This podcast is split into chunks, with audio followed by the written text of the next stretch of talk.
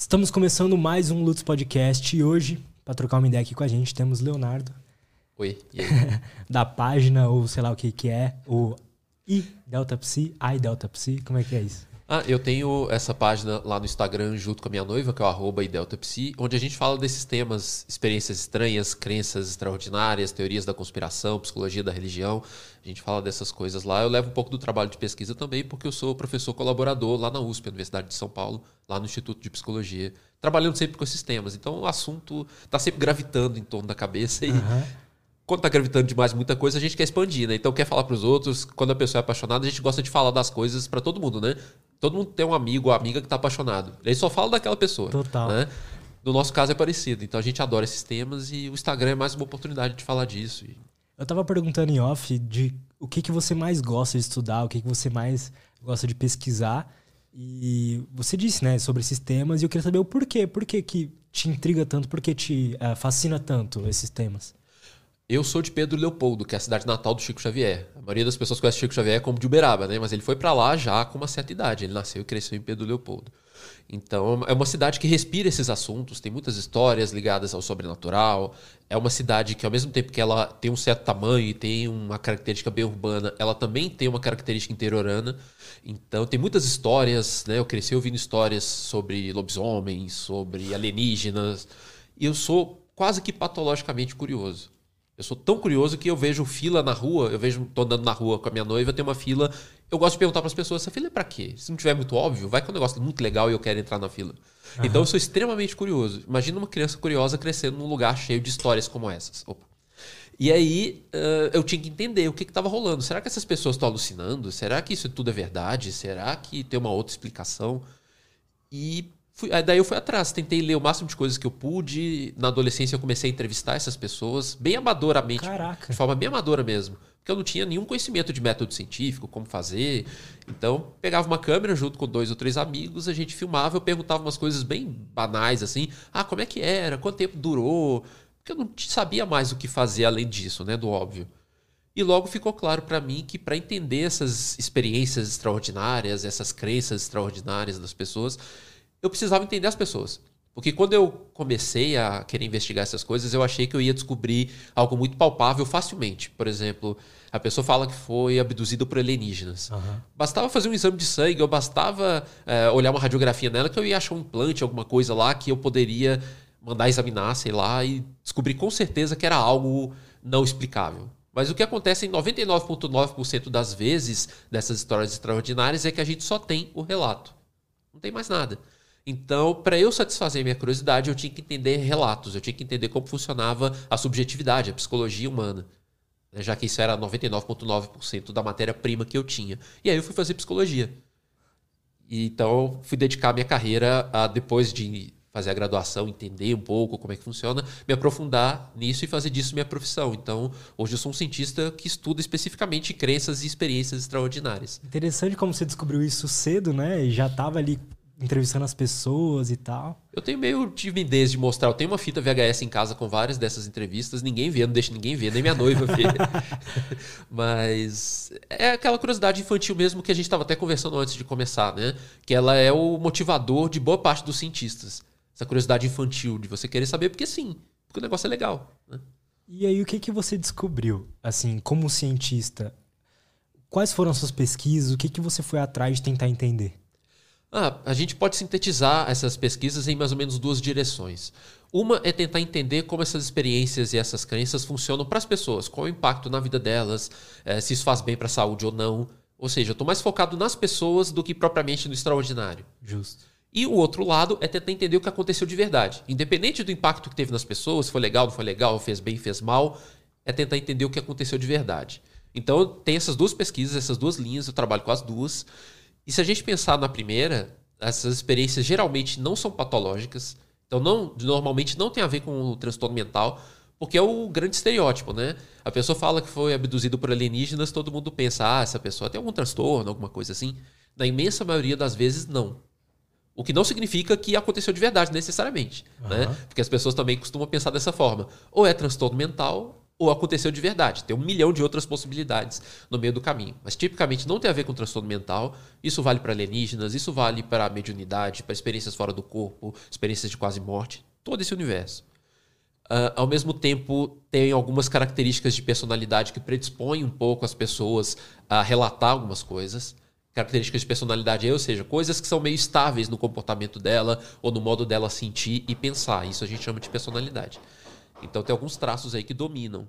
Por exemplo, um que a gente chama de abertura à experiência. Pessoas mais abertas, pessoas que estão mais interessadas em, em questionar o, o que está estabelecido, a experimentar coisas novas, essas pessoas têm uma probabilidade maior de ter experiências estranhas e de acreditar em coisas diferentes. Interessante. Por uma razão até um tanto simples, né? Que se você se predispõe ao novo, de tanto procurar, uma hora você acha.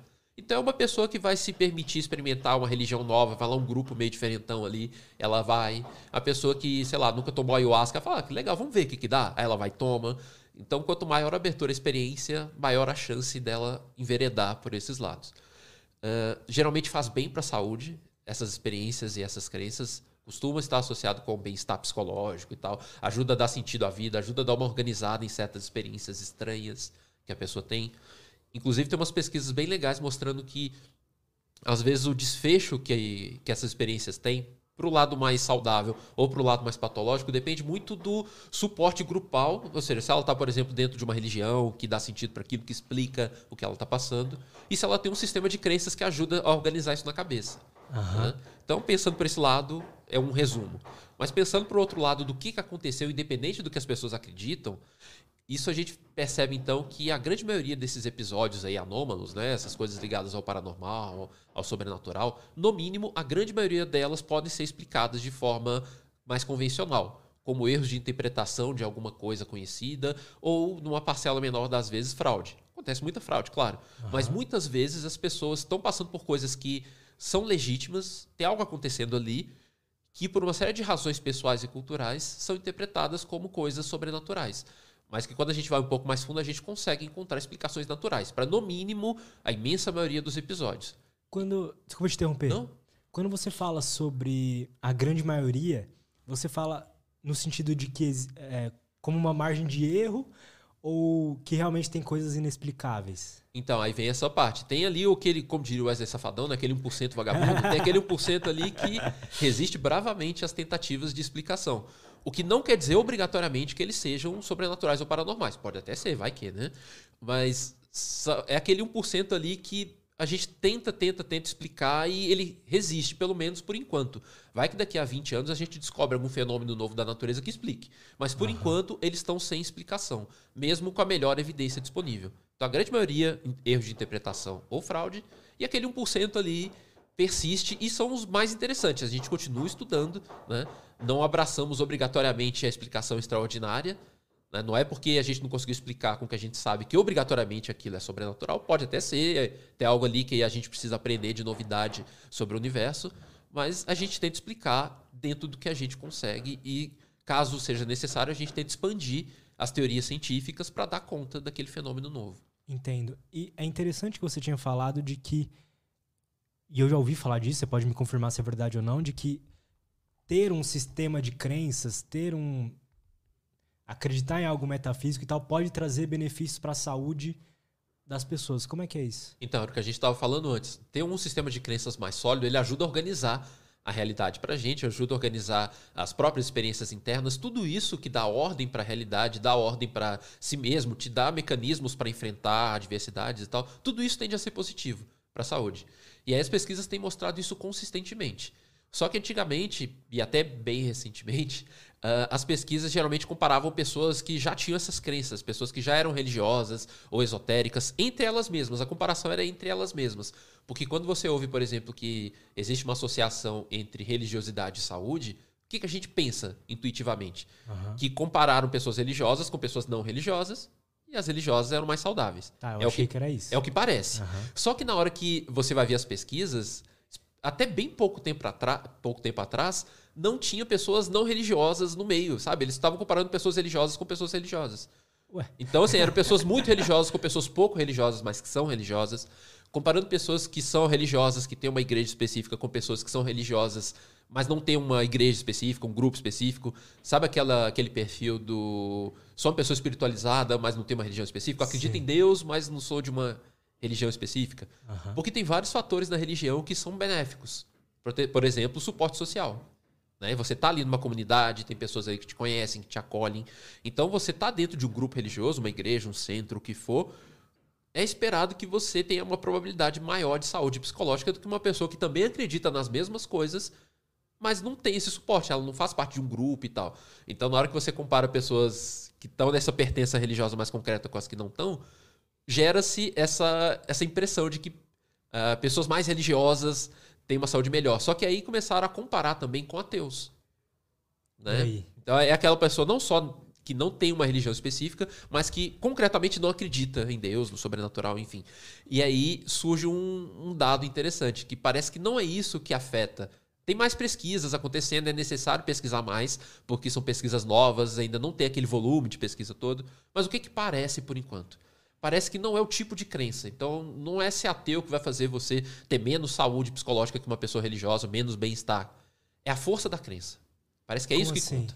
Então, é, vou parafrasear, vou imitar o professor Wellington Zangari, colega meu lá da USP, que ele gosta de resumir essa ideia é o seguinte. É, é preferível, do ponto de vista da saúde do bem-estar, ser um religioso forte do que um ateu fraco. Ou é preferível ser um ateu forte do que um religioso fraco. É a força com a qual você adere àquele seu sistema de crenças, seja ele qual for, que tende a ser protetivo para a saúde mental, tende a produzir bem-estar. E não o sentido. tipo de crença, entende? Faz todo sentido, porque pensa. Falar uma religião qualquer aqui, mas vou falar mais famosa. Um cristão que é- leva aquilo com bastante convicção, né? Ele vai ter uma série de, de regrinhas que ele segue ali que pode, pode ou não trazer, na, na maioria das vezes eu acredito que traga uma saúde maior pra ele. E o ateu que não acredita em nada, ele fala, cara, eu vou ver o que, que a ciência fala que me faz eu me sentir bem e vou fazer. Né? E o cara vai eh, convictamente atrás disso. Sim tanto, sim, tanto o conjunto de princípios que podem ser positivos, né? As religiões, por exemplo, têm uma série de princípios, mandamentos, enfim, que tendem a ser legais para para a vida da pessoa, né? Não roubar, não matar, não beber, enfim. Total. Mas ao mesmo tempo tem esse lado psicológico que afeta muito o bem-estar, que é o, o efeito assim, de organizar a vida. Peraí, vou espirrar. Pode espirrar, cara. Fica à vontade. Ah, quem sabe faz ao vivo, né? Lógico. Somos seres humanos, né? Ai, são eles, não tô querendo deixar eu falar. Então tem esse lado que é o lado subjetivo de você acreditar numa coisa ajuda a dar ordem internamente pra você. Lá vem outro. É, que ajuda a dar ordem pra vida, sabe? Você acreditar numa coisa. Então, no caso do ateu, mesmo que ele não tenha um conjunto de princípios religiosos, ah, mesmo que ele não tenha um conjunto de princípios religiosos, ele tem ah, um sistema de crenças que ajuda ele a explicar o sentido da vida, o que, que tem depois, o que não tem, é, o que, que é certo e o que é errado, entende? Tudo isso tende a ser bom, tende a ser protetivo pra gente, porque o caos, ele é que é complicado. A gente é muito ruim em lidar com o caos, com a falta de, ah, de norte, a falta de um conjunto de princípios para seguir. Quanto mais caótica a vida, pior é pra gente.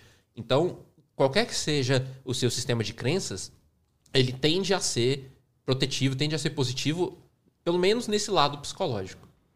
O sistema de crença, seja ele você acreditar que não existe, seja ele acreditar que existe, na maioria das vezes ele vai te falar o que acontece depois da morte, né? Seja lá, não vai, você vai morrer e não vai acontecer nada, é isso, aproveite a vida ao máximo que você puder, ou você vai morrer e você vai pro céu e vai aproveitar a vida, né? Tira um pouco desse medo da morte. Essa é uma das, das dimensões, com certeza. Eu, inclusive, me lembro de um amigo meu que ele é ateu, aquele ateu militante até, e ele tem um problema de saúde concreto, bem grave, que já o levou a fazer umas três cirurgias de risco. Aquelas cirurgias assim que o médico fala: olha, você quer falar alguma coisa pra sua família? Fala agora antes de ir pra cirurgia. É nesse nível. E ele já fez umas três dessa cirurgia. E um dia eu perguntei pra ele, né, Fulano? E aí, cara, como é que você lida, né, com, com medo da morte, a questão da morte e tal? E aí ele falou basicamente assim, cara, eu sei que eu tô na mão das melhores pessoas possíveis pra me ajudar, que são os médicos, que são formados e tal, que conhecem as técnicas e tal. Eu não poderia estar em lugar melhor. É isso que me tranquiliza. Percebe? Então, o sistema de né? crenças dele que gera esse, esse bem-estar psicológico e tal, da mesma forma que uma pessoa religiosa poderia dizer, ah, Deus que vai me ajudar lá na hora, ele que tá guiando a mão dos médicos. Entende que não é o tipo de crença? É o fato de você ter e essa crença como se fosse uma proteção mesmo ali. É um negócio que cuida de você, te mostra a direção que as coisas podem tomar, o que esperar da vida. Tudo isso tende a ser associado com bem-estar subjetivo. Isso é muito interessante, traz uma, uma visão é, diferente sobre crença, né? Sobre acreditar em algo ou não acreditar. Faz a gente, tipo, beleza, se eu vou acreditar em algo ou não vou acreditar, deixa eu fazer isso da... realmente, certo? Pelo menos do ponto de vista da saúde e do bem-estar. Porque a gente pode discutir filosoficamente, por exemplo. Por exemplo. Né? Ah, se a gente for pensar filosoficamente, a ideia de você acreditar muito firmemente numa coisa pode não ser tão legal, porque você fica inflexível em relação a outras possibilidades. Você pode, por exemplo, entrar para um grupo aí, uma seita meio esquisita, e mergulhar nesse negócio de cabeça e se ferrar lá na frente. Né? E com as pessoas te avisando, falar, oh, você está entrando numa furada, está entrando numa furada. Mas a pessoa, não, eu tenho que acreditar. Entende? Então, é, não Entendi. tem vida fácil para o ser humano. Estou dizendo que, do ponto de vista da saúde psicológica, quando a gente olha diferentes sistemas de crença, quanto mais você acredita, é, quanto mais firme você é, isso tende a se associar mais com saúde e bem-estar. Mas a gente tem outros motivos para pensar nessas questões. Por exemplo, essa pegada mais, vamos chamar de filosófica aqui. De... É legal você acreditar, mas é legal você ter uma flexibilidade também, né? Não dá para viver no caos total sem acreditar em nada. Isso é impossível. Para o ser humano é impossível. A gente tem um viés, vai para algum lado. Mas é legal deixar aquela margenzinha de flexibilidade, sabe? Para mudar de ideia, para perceber que você tá errado. Uhum. A gente tá entrando na época de eleições aí, né? A gente, o que a gente mais vai ver é pessoas muito convictas Verdade. e, inclusive, embarcando em furadas, seja para qual lado for, por conta da falta de flexibilidade. Total. Cara, e o que, que, o que, que exatamente é psicologia da religião? É o estudo psicológico das experiências, das crenças e dos comportamentos religiosos. Então, a psicologia da religião é uma área específica da psicologia, da mesma forma que tem psicologia escolar, psicologia do esporte. Ela não está preocupada, então, em, sei lá, mostrar que a religião é, existe, mostrar que Deus existe. Não é uma psicologia religiosa. Tem essa diferença fundamental. Inclusive, no, lá no Instagram rolou, um cara fez um comentário nesse sentido, assim. Então é, é bem diferente. Psicologia da religião é uma especialidade que estuda um fenômeno humano que é a religião. Né? As crenças religiosas e tal. A psicologia não estuda o ser humano. Então tudo que é humano nos interessa. Uhum.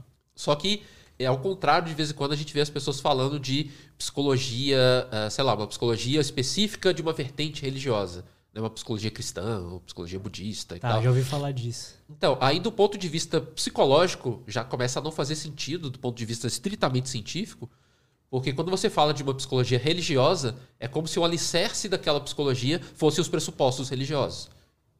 E que não é o caso, absolutamente não, da psicologia da religião. Que ela vai ter como alicerce as coisas gerais da psicologia. Né? A parte científica da psicologia, as teorias psicológicas. A gente vai pegar isso e tentar estudar ah, os fenômenos ligados à religião, os comportamentos, as crenças. Vai tentar mostrar que Deus existe, ou tentar, sei lá, usar a psicoterapia para fazer as pessoas ficarem mais crentes no uhum. negócio, sabe? Nada disso. Me dá um exemplo do que vocês estudam, do que, que vocês é, investigam na, na psicologia ah, da religião? Por exemplo, essa questão da saúde mental. É, esse aí é um clássico, né? Tentar entender se e até que ponto acreditar ou deixar de acreditar em alguma coisa afeta a saúde mental. Essa é uma. Outra, uh, a questão dos traços de personalidade que eu tinha comentado. Que características da pessoa, como traços de personalidade, por exemplo, aumentam ou diminuem a chance dela de acreditar numa coisa ou de ter algum tipo de experiência diferente? Então a gente tem, por exemplo, um fenômeno é, chamado esquizotipia saudável. O nome é estranho, mas a ideia é simples. Tem pessoas que, mesmo não tendo um transtorno mental, elas têm mais alucinações do que a maioria das pessoas, elas têm umas ideias diferentes é, se comparado com a maioria das pessoas, ideias que uma pessoa desavisada poderia achar que são delírios. Só que quando você estuda a fundo essa pessoa e o modo como ela vive, você vê que ela não tem um transtorno mental. Então, por isso que esse nome esquizotipia é uma palavra que tem a ver com essa família da, próxima da esquizofrenia, sabe? Do transtorno esquizoafetivo, ou seja, coisas ligadas a essa família, né? Que poderia ser um transtorno dessa família, só que a pessoa é saudável. Ela só tem a parte de ver coisas, ouvir coisas, mas ela tá bem. Ela, ela, a cabeça dela tá organizada, ela consegue trabalhar, ela não, aquilo não causa um sofrimento específico ou prolongado. Entende? Então isso a gente chama de esquizotipia saudável ou esquizotipia benigna, é a mesma coisa. E a gente estuda o tanto que essa característica afeta a pessoa ter experiências, como, por exemplo, experiências mediúnicas. Sabe? Então tem testes que medem isso, e a gente compara isso com o nível de crença da pessoa e tal. Entendo. Então, tipo, se pe... analisar um médium, por exemplo, e faz parte de, da, da psicologia da religião? Sim, claro. Entendo. Inclusive, teve um. Só para dar um exemplo, que às vezes a gente faz interface com outras áreas, com a neurociência, por exemplo. E aí eu me lembro de um estudo recente com médiums. Eles compararam médiums espíritas uh, experientes, então o cara já estava lá psicografando há 30 anos, com médiums inexperientes. O cara tá lá um ano só, enfim. E aí eles viram que. Uh, vou simplificar a ideia, porque senão o negócio até, vai até amanhã, gente, aqui, né? e eles viram que médiums inexperientes usam muito, por exemplo, a área do cérebro que é o córtex pré-frontal. É a parte que fica bem aqui, ó, no alto da testa, onde começa o seu cabelo aqui. Ó. E essa área, entre outras coisas, ela está associada com atenção, com a deliberação consciente, com você prestar atenção em alguma coisa e julgar. Essa área participa muito disso. Não é só ela, mas ela participa bastante. Então, em médiums inexperientes, pelo menos os que fizeram parte do estudo, eles viram que essa área do cérebro ficou muito ativada. O que que, antes da gente continuar, o que que define um, inis, um inexperiente e um experiente, ah, eles, no caso do médium? Pois é, eles nessa categoria, para poder comparar, para ter um parâmetro, eles consideraram que o médium inexperiente era aquele que estava lá há pouco tempo, estava lá, sei lá, um ano, tá, dois entendi. anos só, em comparação com o cara que está há 30 anos Show, fazendo. Entendi. E eles viram que esses caras que estavam lá há 30 anos, o córtex pré-frontal deles sofria uma hipoativação, ou seja, ativava pouco. É como se tirasse o time de campo. Então o cara que é o inexperiente, ele, a conclusão que se chegou é que ele precisava fazer um esforço voluntário para fazer o negócio. Pelo menos aqueles médios que participaram daquele estudo. Enquanto que o médium experiente, ele uh, já estava no piloto automático mesmo. Assim, ele não precisava ficar prestando atenção no que ele está fazendo, ele realmente dava uma desligada ali e o negócio ia. Entende? Então a gente estuda tanto comportamentos quanto experiências, né, as experiências que eles têm, quanto as crenças que estão por trás. Tudo isso é objeto de interesse pensando do lado da neurociência, faz sentido, né? Que depois de tanto tempo uh, colocando aquilo em prática, ficaria algo mais automatizado, né? Sim, faz sentido. É claro que a gente tem que tomar cuidado com a conclusão que a gente tira a partir disso, porque é muito tentador a gente pensar que o médium experiente, então, é, de fato, ele não está fazendo nada, né? O córtex motor dele, por exemplo, fica ativado. O córtex motor é a parte mais para trás aqui do cérebro que comanda coisas como, por exemplo, você mover a mão para escrever a carta psicografada, no caso. E aí pode ficar parecendo que uh, se não é ele que está pensando, de fato é um espírito. Mas aí entra aquilo que a gente falou antes dos abduzidos, né? Não é porque a gente descartou algumas possibilidades que automaticamente o negócio é verdade. Total. Uma das coisas que a gente tenta ver é se o automatismo é suficiente para justificar a complexidade daquelas mensagens e tal. Os estudos continuam mas para fazer um paralelo de que isso é possível, pelo menos teoricamente, não é algo tão absurdo da gente pensar. É, quando você aprende a dirigir, por exemplo, é super difícil no começo, né? Passa marcha e tal. Entre outras coisas, o seu pré-frontal ali está trabalhando muito quando você está aprendendo a dirigir. Depois, esquece. Depois que ficou automático, você faz outras coisas, você fica viajando, olhando para o lado, entende? Total. Pensando em outras coisas. Então, é possível, embora eu não esteja afirmando categoricamente que é isso que acontece, é possível sim que, uh, por puro treinamento, possa acontecer processo semelhante. Por isso que os estudos continuam. Né? Mas a gente já vê que tem, de fato, algo diferente acontecendo no cérebro deles. Eu não sou neurocientista, vou falar um puta de um achismo aqui, mas. Eu, não dá pra gente pensar, né? Me corrija se eu estiver errado, que só o, o córtex pré-frontal é é responsável por uh, fazer a gente criar algo ali, no caso, igual ele tá psicografando alguma coisa, certo? Mais ou menos. Assim, quando eu falei do pré-frontal, só para dar um exemplo, o cérebro, na verdade, ele funciona como um todo, é como se fosse uma orquestra. Então, tá. várias áreas estão atuando ao mesmo tempo. Só que essa é uma das diferenças que deu, né? Que sugerem que o médium experiente ele pode desconectar essa parte assim de ficar prestando muita atenção ali, dar uma relaxada, seja lá o que for, acontece ali, né? Mas não seria só né, o pré-frontal, vamos dizer assim. Uhum. Ao mesmo tempo que tem vários estudos, não só sobre mediunidade, mas sobre outras coisas, mostrando que uh, a gente consegue produzir fenômenos muito complexos, inclusive de forma automática. Tem um. Estou tentando lembrar aqui de um estudo aqui específico. Ah, se eu lembrar depois, eu falo. Mas tem um fenômeno que chama é, efeito ideomotor. Eu estou dando os nomes complexos, mas a ideia não é vocês se preocuparem com os nomes. É, se, eu, se uma hora quiser procurar essa informação depois e tal, Total, aí você né? já tem a palavra ali. Efeito ideomotor é um fenômeno super complexo, mas que ele é totalmente automático e inconsciente. Você faz totalmente sem querer. Que é quando o seu corpo reage a coisas que você inconscientemente está pensando. Vou dar um exemplo. Brincadeira do copo. Taboija. Lembra disso? Sei, uh -huh. Você fez brincadeira do copo? Eu fiz quando eu era criança. Fiz. Então você coloca o dedo ali, o negócio vai, né? De fato mexe. Claro que você pode fraudar. Conscientemente fazer o copy numa direção, ou no caso da taboija, o cursor dela pode ir numa direção de propósito. Claro que pode.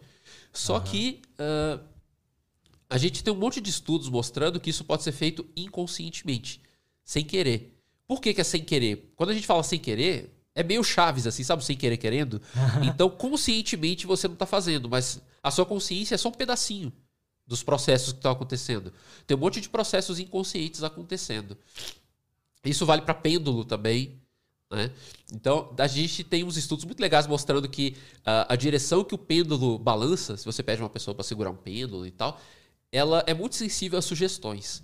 Então, se você faz alguma sugestão psicológica para o pêndulo balançar para frente e para trás, e mas pede para a pessoa ficar parada o máximo possível, mas fala com ela que o pêndulo vai começar a fazer assim, o pêndulo começa a fazer assim. Se você fala com o pêndulo ir nessa direção, o pêndulo começa a ir na direção, a pessoa tenta ficar parada o máximo possível. Só que micromovimentos inconscientes produzem o fenômeno. Mas isso não deixa de ser muito interessante, né? Tipo, caralho, o nosso subconsciente, alguma coisa que a gente não tá consciente, tá fazendo a, a parada a mexer. Tudo, totalmente, né? A gente pensa em hipnose, por exemplo. Também Cara, a hipnose é muito foda. A sensação de involuntariedade que a hipnose tem é por causa disso. Não tem nada sobrenatural, paranormal acontecendo ali, mas uh, você deixando o cenário aberto para que a sugestão entre, para que o hipnotizador coloque algumas sugestões. Uh, por exemplo, levitação de mão. Levitação de mão é um fenômeno clássico da hipnose, né? Você fala para a pessoa que o braço dela está ficando cada vez mais leve, que tem um balão amarrado ali puxando o dedo dela, um balão de gás assim.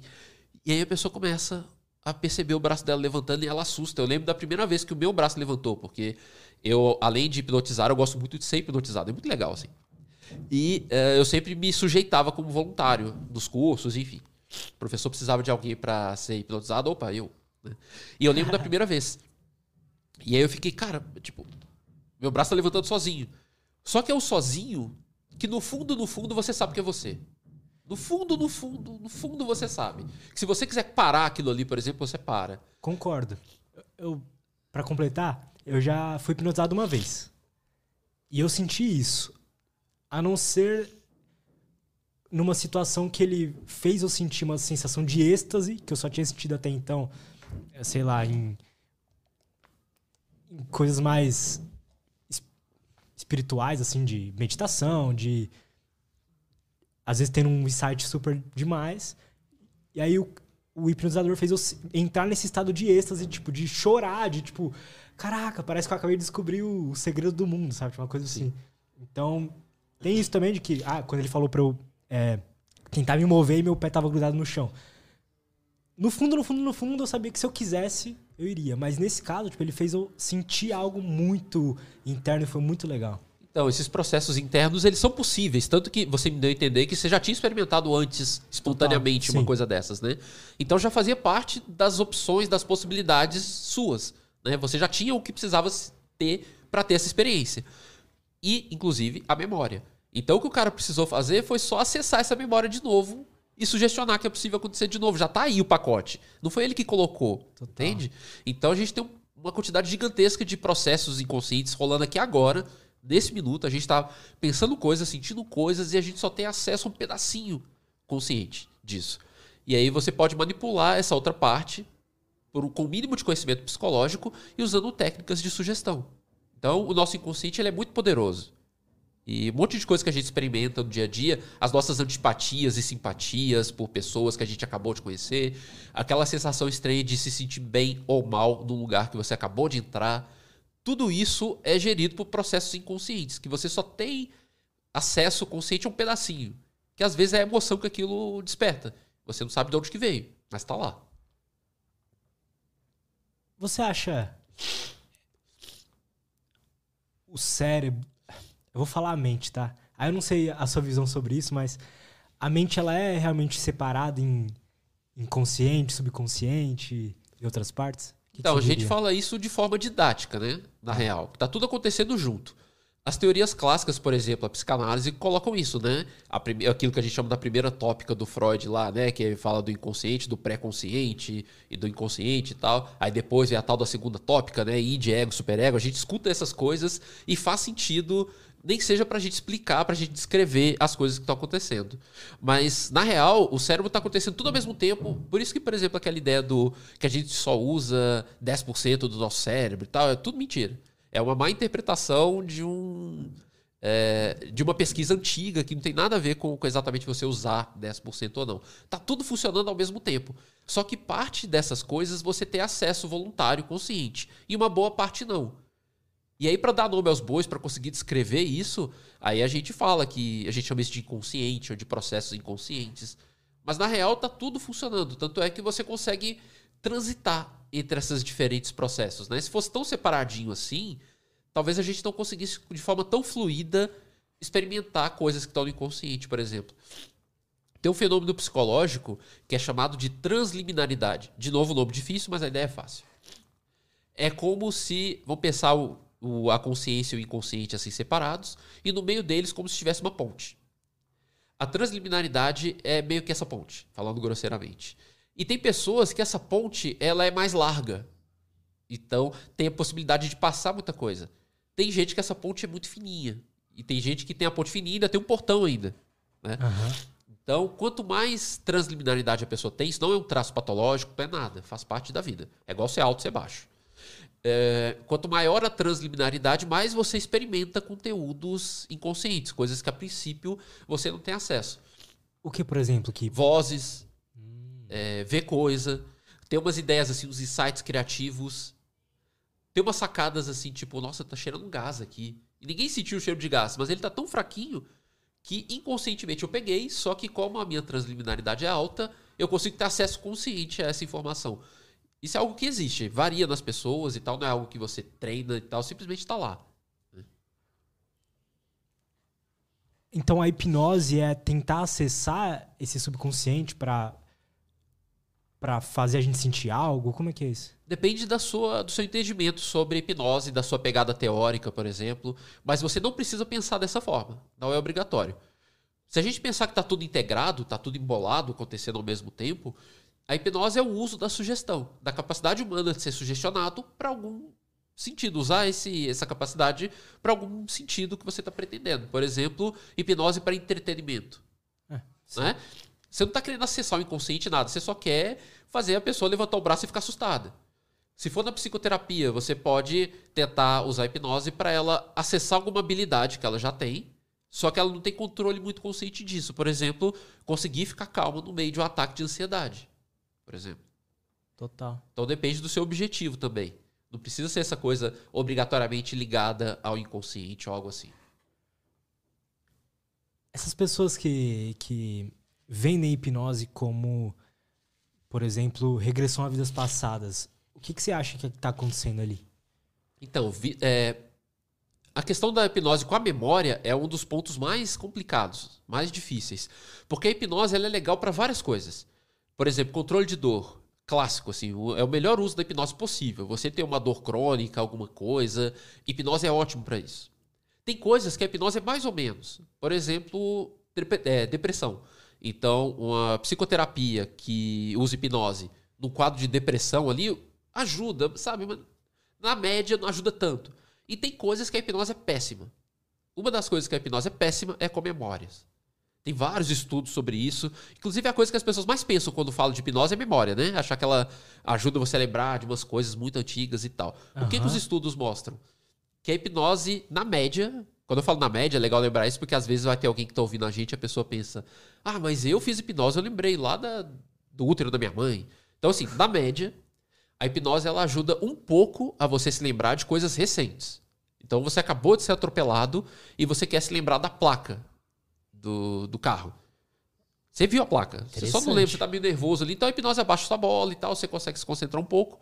O negócio acabou de acontecer, você tem uma chance melhorzinha de lembrar. Não é tipo grandes coisas, mas na média ajuda um pouco.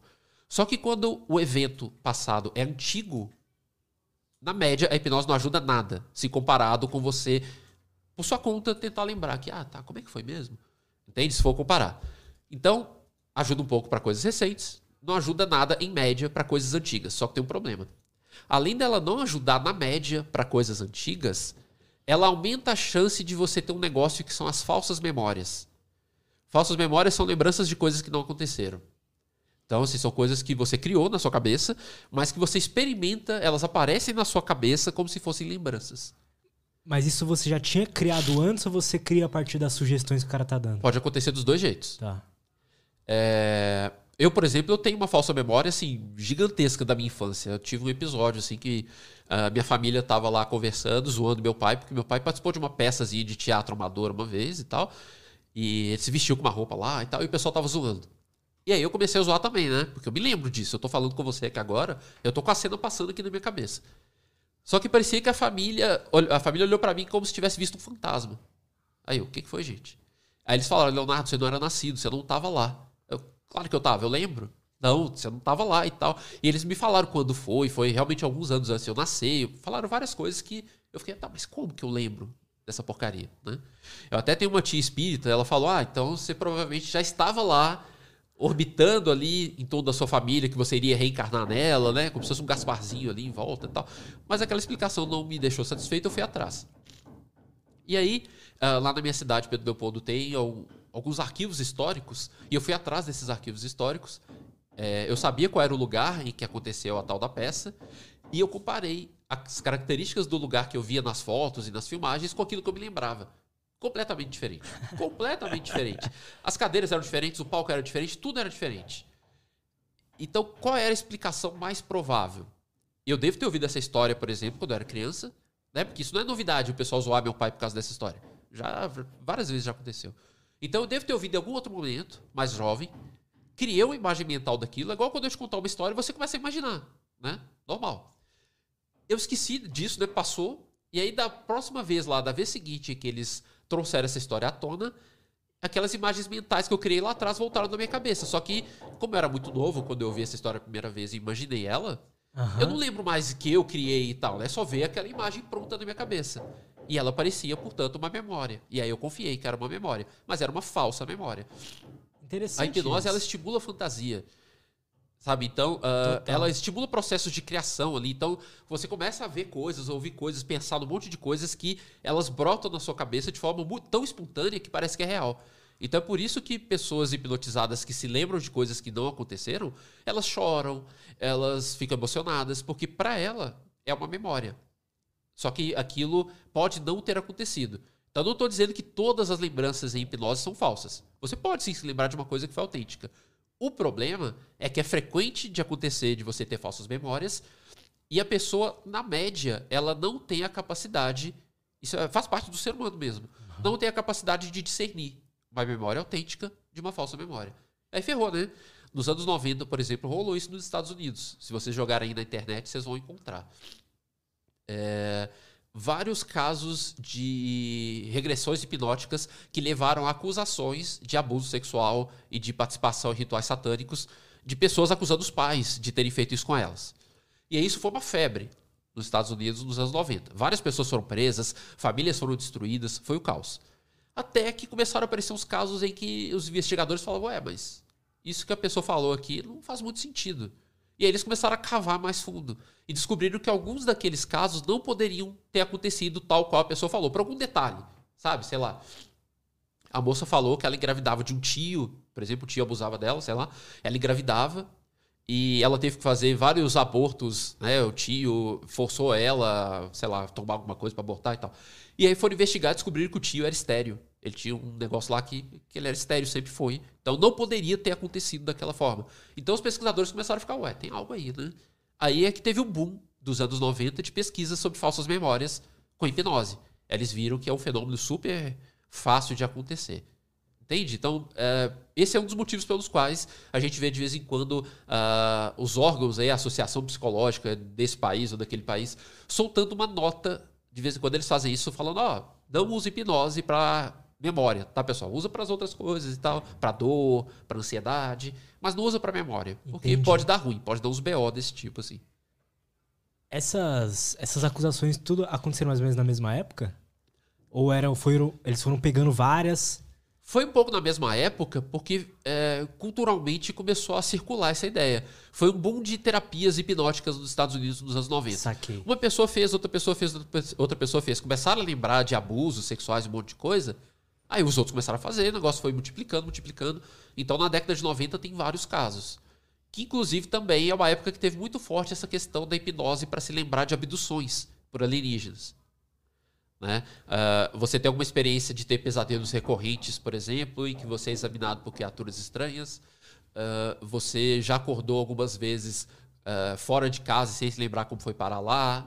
Ou, sei lá, você estava viajando de carro e aí você deveria chegar em casa às seis da tarde, chegou em casa às oito e falou, ué, mas o que aconteceu nessas duas horas, né? Como que eu não vi? Uhum. Então as pessoas começaram a embarcar nessa questão da hipnose muito forte e começaram a ver os relatos de abdução por alienígenas. As pessoas começaram a relatar que durante esse período aí que é, elas ficaram sumidas ou que aparentemente aquilo que era um pesadelo que ela tinha toda noite, aquilo na verdade seria uma lembrança. Então, os anos 90 são os anos em que pipocaram também os relatos de abdução por alienígenas. Então, se você jogar aí nas bases de dados, né, a gente na ciência a gente procura artigos científicos nas bases de dados, que são páginas, vamos dizer assim, sites especializados em artigos científicos. E aí você joga lá, você vai ver que a grande maioria das pesquisas sobre hipnose é dos anos 90. A grande maioria dos estudos sobre abdução é dos anos 90. Por causa disso. Interessante. Cara, e, e os alienígenas, assim, essas uh, histórias de abdução, eu já, eu já ouvi falar muito de pessoas que tiveram uma experiência transformadora após uma suposta abdução também. Enfim, então, é o que acontece com aquilo que a gente conversou no começo. Essas experiências e as convicções associadas a elas, geralmente elas produ produzem bem-estar psicológico. Né? Então, geralmente elas são transformadoras, sim, independente da, da origem. Independente do que aconteceu. Se foi alienígena, se foi o cérebro dela mesmo que fez, o fato é que tende a alargar a forma como ela vê o mundo, sabe? Amplia a perspectiva, a pessoa ressignifica a vida dela, dá um outro sentido, e aí uh, tende a gerar esse impacto positivo na média. Mas isso não significa obrigatoriamente que ela foi abduzida de verdade. Né? Isso vale para tudo, para mediunidade, para qualquer experiência anômala. O benefício positivo que elas trazem não depende daquilo ser de fato excepcional, sobrenatural, paranormal, coisas assim. Uh, a gente vê que a grande maioria das experiências de abdução e coisas assim, elas podem ter uma explicação mais simples. A gente tinha comentado em off, eu perguntei, ah, qual, qual assunto que você mais curte? Aí você falou que, pô, o assunto dos aliens é Vamos lá, é o que eu mais curto, 1% a mais do que os outros. Por que isso? Ah, cara, porque é muito legal. a gente tá vendo agora lá no. Ontem, né? Foi ontem, eu acho. Teve lá aquela, uh, aquela reunião aberta lá no Congresso norte-americano para debater a questão dos OVNIs. Aí tá todo mundo falando disso e tal. Então, é um assunto muito legal. Mexe com o nosso imaginário sobre vida extraterrestre. Uh, cutuca essa questão do mistério ao mesmo tempo que traz um lado concreto ali, material, sabe? Às vezes a gente está falando de objetos que o radar pega, fala de abduzidos que supostamente estão com implantes debaixo da pele, um negócio concreto que você pode pegar. Então é como se fosse o sobrenatural, o paranormal, com um toque de materialidade, assim, a coisa parece que fica um pouco mais palpável. Então, para algumas pessoas, é mais atraente até do que histórias sobre fantasmas, sobre outras coisas que, independente de existirem ou não, são mais escorregadias, assim, tipo, o negócio passou ali e sumiu, já era. Alienígenas não, o cara supostamente pousou lá, tem a marca lá no chão, né? O ET de Varginha lá, né? os militares teriam ido lá e pegado a criatura. Entende que é um negócio mais palpável? Isso para algumas pessoas, para o gosto de algumas pessoas, é mais atraente. Inclusive eu, tá? Eu tô nessa, nesse time. Então é, é super legal e é por isso que eu estudo um pouquinho mais essas experiências. É como se. Se a gente colocasse que tudo isso é real, é, seria não seria metafísico, né? O, o ETzinho lá, ele é um ser físico, né? Hoje em dia tá tudo misturado. Tem a galera do ET metafísico. É verdade. Tem. Tem alguns lugares que é, já tem médiums é, incorporando alienígenas. E alguns centros aí o pessoal já tá incorporando alienígena. É, tem pessoas que estão relatando encontros com alienígenas durante experiências fora do corpo. Tem pessoas que se lembram de contatos com alienígenas durante é, supostas lembranças de vidas passadas. Então, os alienígenas já estão nessa paisagem do sobrenatural também. Só que ao mesmo tempo tem esse lado também supostamente mais material, né? Como a gente teve, por exemplo, em 19 de maio de 1986, um caso muito legal aqui no Brasil, que é a chamada Noite Oficial dos OVNIs. É um caso bem conhecido. É, aproximadamente 21 OVNIs foram captados nos radares da Defesa Aérea Brasileira. Alguns caças decolaram das bases de Anápolis e Santa Cruz, né, Anápolis em Goiás, Santa Cruz no Rio, para interceptar esses objetos. Não conseguiram, apesar de que os pilotos relataram ter visto a olho nu. Então, os objetos teriam sido vistos a olho nu, teriam aparecido nos radares dos aviões e teriam aparecido nos radares do sistema de defesa né, brasileiro. Uh, pilotos civis viram naquela noite também, né? O Osiris Silva, que era então presidente da, Petro, da Petrobras, é, ele estava voando na região e ele foi informado pelo rádio e ele também viu, ele alegou ter visto é, essas luzes também. Entende? Então tem esse lado material também, supostamente apareceu no radar. Então, é, uhum. tem esse lado que mexe com pessoas que às vezes não têm tanto interesse pela parte metafísica, mas também gostam da coisa do mistério. Então fica essa coisa mais palpável. Eu entrei por essa. Né? Eu tinha mais interesse num negócio que eu pudesse pegar com a minha mão. E aí, e aí, foi essa porta que eu entrei. Depois se expandiu. Né? Então hoje eu tenho interesse em todos esses fenômenos parapsicológicos, sobrenaturais, alienígenas, tudo desde que estudado cientificamente. Mas na hora que eu entrei, eu fui nessa porque eu queria pegar, eu não queria só ouvir a pessoa contando história. Total. E você, Léo, o que que você acredita? Cara. Eu sei eu, que é difícil, não, mas assim. Não, eu tô lembrando, eu ri um pouco porque essa pergunta ela acontece com alguma frequência. Porque as pessoas muitas vezes elas separam o, o que a gente pensa como cientista do que a gente pensa no fundo, sabe? É como se o cientista tá, fosse a é. primeira camada e lá no fundo, no fundo, você é um ser humano que, que tem as suas crenças, sabe? É Mas na real, é, a ciência ela, ela não é só o conjunto de resultados, ela é uma forma de pensar sobre a realidade. E quando você incorpora essa forma de pensar sobre a realidade, você entende que para você ter convicções Justo. sobre uma coisa, você precisa ter evidências concretas. Né? Aquilo, tudo que você fala tem uma responsabilidade, tem um peso ali. Então, isso é uma coisa que você com desenvolve certeza. com o tempo. Tá? Não estou falando que eu nasci assim. Mas hoje, para eu falar que eu acredito numa coisa, eu realmente tenho que me sentir amparado por um mínimo de conjunto de evidências ali. Então, o que, que eu digo que eu acredito? A grande maioria desses episódios pode ser explicado como farsa ou erro de interpretação. Erro de interpretação é mais comum. Então, tem um monte de coisa de OVNI aí, 90 e tantos por cento das vezes, são coisas conhecidas. Inclusive, nesse, nesse evento que teve lá no Congresso americano ontem, eles mostraram alguns vídeos lá e discutindo exatamente uma explicação, que é um fenômeno óptico lá, que quando você filma e dá um zoom lá, o negócio fica com aquele formato e tal. Um negócio que eles levaram anos para chegar a essa conclusão. Então, a maioria das vezes, esses fenômenos têm explicação. Só que tem aquele 1% dos casos que, pelo menos por enquanto, é igual eu falei antes, né? A gente está quebrando a cabeça. A gente não faz ideia do que é e esses casos resistem às explicações, pelo menos de forma imediata, assim. Pode até ter uma explicação. A gente é que está sendo incompetente ou não tem conhecimento suficiente para chegar lá. Pode até ter. Mas por enquanto a gente não sabe. E esses casos mantêm a gente instigado para continuar pesquisando. Eu acho mais difícil explicar caso de OVNI, os melhores. Vamos pegar os melhores casos de tudo. Uhum. De tudo que tem paranormal, sobrenatural. Eu acho mais difícil explicar os melhores casos de OVNIs do que os melhores casos de fantasmas, por exemplo. Sabe? Não tô dizendo que todos os casos de fantasma são explicáveis. Às vezes tem caso real de fantasma mesmo, vai que, vai que tem. Só tô dizendo que tem mais elementos desafiadores nos melhores casos de OVNIs do que nas outras coisas ditas sobrenaturais. Porque tem registro em radar, tem marca lá na, na, plantação, tem um monte de coisas interessantes que podem até ter uma explicação, mas alguns casos a gente está quebrando a cabeça ainda. Entendo. Cara, mudando um pouco de assunto, como que a psicologia vê os mitos das, da antiguidade, como que era isso? Era. Por que, que hoje em dia a gente não tem mais esses mitos tão fortes igual era antes? Hoje em dia são mais religiões monoteístas. O que, que você acha sobre isso? Então, isso eu vou pegar também de outras áreas, como a sociologia, a ciência da religião, que são outras áreas que conversam com a psicologia. A palavra mito, ela normalmente tem essa associação com coisa antiga, ou com coisa que ninguém mais acredita, né? A gente pensa em mitologia grega, Uh, a princípio você não vê ninguém mais adorando Zeus, ou, é, sabe, mitologia germânica, mitologia, enfim, de qualquer uhum. lugar. Mas para essas ciências que estudam a religião, mitologia não tem esse sentido. Mitologia é o conjunto de narrativas extraordinárias que estão por trás de uma religião qualquer. Então, no passado remoto, o pessoal acreditava em Zeus mesmo, acreditava em Thor, tudo isso, né? Então, a gente considerar só como antiguidade ou ninguém mais está acreditando por uma coisa ser mito é meio complicado. É muito mais coerente dentro do campo e a gente faz isso, considerar que mitologia, então, é a narrativa. Independente de ser verdade ou não, Justo. então uhum. perde totalmente essa ideia de que mito é mentira. Tá? Então, nesse sentido, todas as religiões têm mitologia.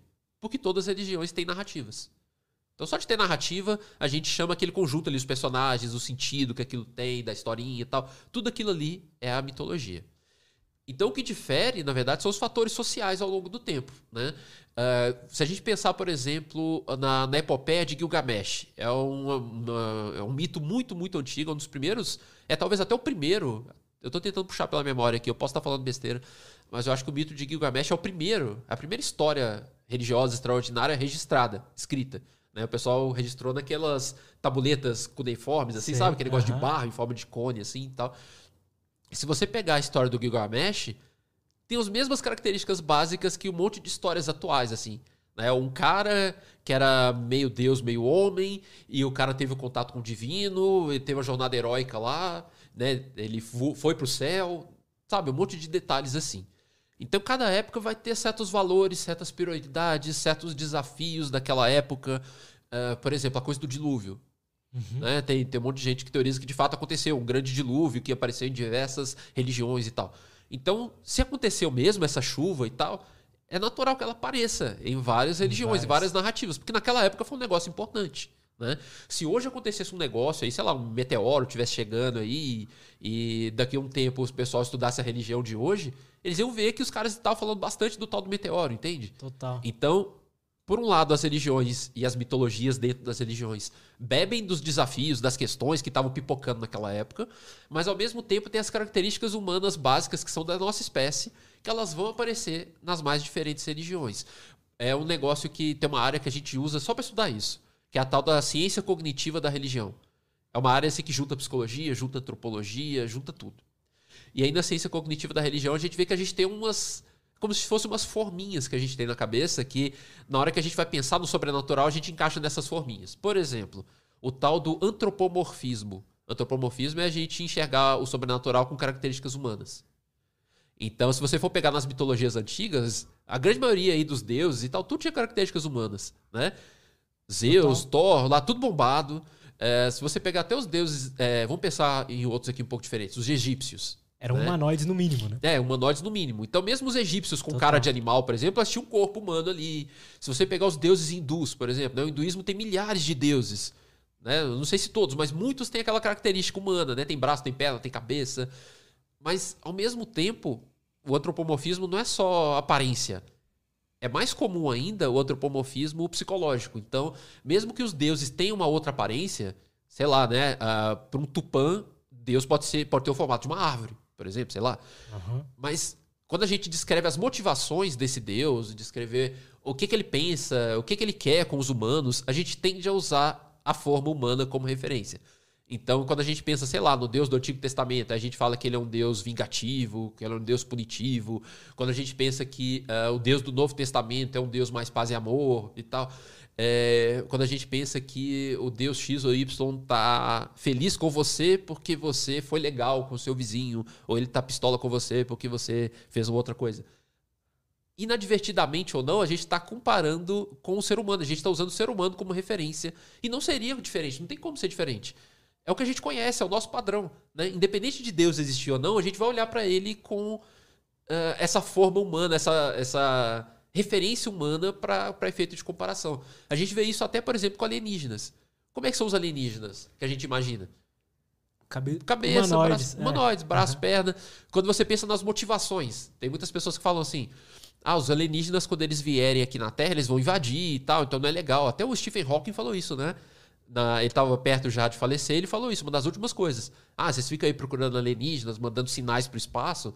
Os caras vão chegar aqui e vão tocar o terror, né? Ele falou isso? Falou. Não com essas palavras, né? Ah, tô... Não, sim, sim, sim. Mas, Mas tipo... ele falou isso, que era perigoso. Que a gente estava mexendo num negócio que poderia dar ruim pra gente. Isso pode até ser verdade, não estou dizendo que não é. Só estou dizendo que quando a gente olha para os alienígenas, a gente espera deles o que a gente esperaria das pessoas. O que a gente já fez durante milhares O que a gente fez, né? As pessoas, várias pessoas falam isso, né? Ah, é só lembrar das civilizações aí que encontraram uma civilização tecnologicamente inferior. O que, que elas fizeram? Escravizaram, mataram e tal. Já cansei de ouvir esse argumento. E pode até ser verdade. Mas você concorda que a gente está usando o parâmetro humano como referência? Concordo. Pode ser que, sei lá, os caras até cheguem aqui e façam isso, mas pode ser que os caras cheguem aqui e não façam nada. Pode ser que eles não tenham o menor interesse na gente. Quando você anda no parque e passa por um formigueiro, você para pra prestar atenção no formigueiro, você fala, ô, queria conversar com a rainha aí e tal, quero ter um contato com vocês. Não, né? Pode ser que é, nós, para eles, caso eles existam, seja a mesma coisa. Tipo, sabe, não interessa. Sim. Então, pode ser que eles tenham uma subjetividade, caso eles existam, que seja tão absurdamente diferente da nossa, que a gente não ia conseguir nem reconhecer como subjetividade. Ele é tão dominante na hierarquia que pra ele tanto faz. Ou talvez eles nem tenham hierarquia, cara. Entende? Só de você falar em hierarquia, você já tá usando o padrão humano de novo. Verdade. Né? E, e você não tem culpa de fazer isso, porque não tem jeito. Nós temos a tendência a antropomorfizar. Seja alienígenas, seja. Quando você vê o seu cachorro, por exemplo. Seu cachorro tá lá do seu lado e você tá lá com, por exemplo, tô com a minha noiva e o cachorro tá aqui. Aí eu vejo que o cachorro tá meio que choramingando. Aí eu olho pra ele e falo, ele tá com ciúme. Tô antropomorfizando de novo. Né? O, seja lá o que for que o cachorro tem, é muito diferente daquilo que eu tô rotulando como ciúme. Mas eu olho pra ele e falo, oh, tadinho, ele tá com ciúme. Isso é automático. A gente faz isso. né? Então, esse é um dos pontos que faz com que, em diferentes religiões, os deuses tenham características ou físicas ou psicológicas humanas, porque a gente não consegue evitar. Mas tem outras características, enfim. Então, resumindo a ópera, tanto a cultura, os aspectos históricos, o que está acontecendo naquele momento da vida daquelas pessoas, quanto características humanas bem básicas, como o antropomorfismo que eu dei como exemplo, fazem que a religião, essa ou aquela, tenha essas características que ela tem. É uma combinação desses dois elementos. Por isso que elas. Muitas têm coisas muito parecidas entre elas, já que todas elas querem resolver os mesmos problemas, né? O medo da morte, o. é, enfim, Seria manter um estranho, casamento. seria estranho se fosse muito diferente, né? Porque nós somos a mesma espécie, nós temos características mentais, cognitivas muito parecidas. A depender da época que a gente está vivendo, os desafios são mais ou menos parecidos. Tem questões básicas que a gente vai ter que lidar, como a morte, que você deu o exemplo. Então é de se esperar que tenham características parecidas. Só que a cultura também é muito poderosa, né? Então quando a gente compara, por exemplo, religiões ou filosofias orientais com religiões ocidentais, a gente vai ver algumas características diferentes, interessantes. Mas ao mesmo tempo você vai encontrar uma série de características básicas que também convergem. Total. E tem uma coisa também, meio que. Se a gente vai assistir um filme hoje de Hollywood, essas narrativas meio que se repetem ali na história de super-heróis e tudo mais. Não tem uma coisa assim? Tem, total. Aí tem um, tem um detalhe delicado. Tem um negócio, por exemplo, que ficou bem conhecido, que é a jornada do herói. É, quem sistematizou esse negócio foi um cara chamado Joseph Campbell, já é falecido. É, mas nos meios acadêmicos ele é muito criticado por conta de, desse padrão que ele sugeriu que é a jornada do herói. Na verdade, não existia esse padrão tão sólido assim. E que os casos que confirmam a gente presta atenção, né? Toda vez que surge uma história parecida, a gente fala, ó, tá vendo aqueles elementos ali e tal. Mas tem um milhão de histórias que não tem aqueles elementos, e aí a gente não, não presta tanta atenção nessas histórias, né? A história que não confirma o modelo, a gente não presta tanta atenção. Então, no meio acadêmico existe muita crítica a essa, esse modelo da jornada do herói. Só que ficou muito famoso nos anos 70, 80, por uma série de motivos. Um dos motivos é que o George Lucas de Star Wars era muito amigo do Joseph Campbell. Então, é, inclusive, é, um documentário muito conhecido né, do Joseph Campbell, O Poder do Mito, extremamente conhecido. Eu assisti na graduação, fiquei doido. Já vi algumas entrevistas desse Eu falei, cara, esse negócio aqui, o cara descobriu o ouro, né? Depois é que eu fui ter senso crítico em relação àquilo, mas ele de- aquele documentário foi gravado, ele deu aquela entrevista no sítio, pelo que eu me lembro, do George Lucas. Então, esses dois eram muito amigos e tal. Então, quando você vê a jornada do Luke Skywalker, é a jornada do herói total, assim, perfeita, prontinha, né? Ele tá lá vivendo a vida dele, ele te- recebe o chamado pra aventura, são as etapas, né? É, tem um guia, que é um guia meio exótico, assim, que no caso é o Yoda, né? Na Alice do País das Maravilhas é o coelho, então tem uma coisa meio diferente que serve de guia. Ele desce, é como se fosse descer ao inferno, né? Descer ao Hades, né? Pensando em mitologia grega. Aham. É, ele lá passa pela, pelas provações e ele volta para o mundo normal trazendo alguma, algum ganho, algum benefício. Pode ser um poder mágico, pode ser uma espada mágica, pode ser só o conhecimento, né? Aham. E aí depois ele transforma a realidade cotidiana dele usando esse dom que ele ganhou com a aventura. Esse negócio ficou muito famoso nessa época. É como se- aí virou uma espécie de. É como se fosse a cartilha Campbell, sabe? Tipo, todas as histórias heróicas têm que ter essa característica aqui. Então começou a bombar de história usando essa receita.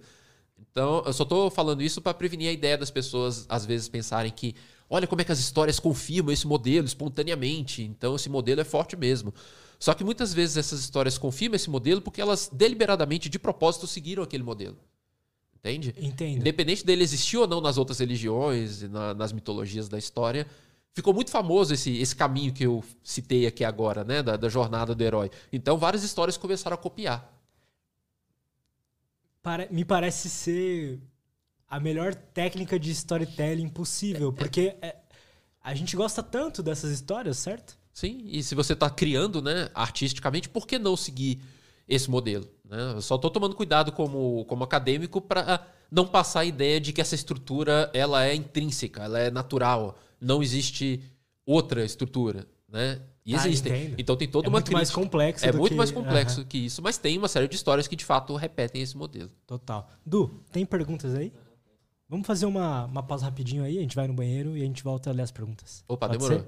Já voltamos. Léo, eu vou ler as perguntas aqui da galera, mas se a gente quiser conversar de mais alguma coisa, tamo aí. Bora. O canal XPTO, que sempre tá aí, muito obrigado, mandou.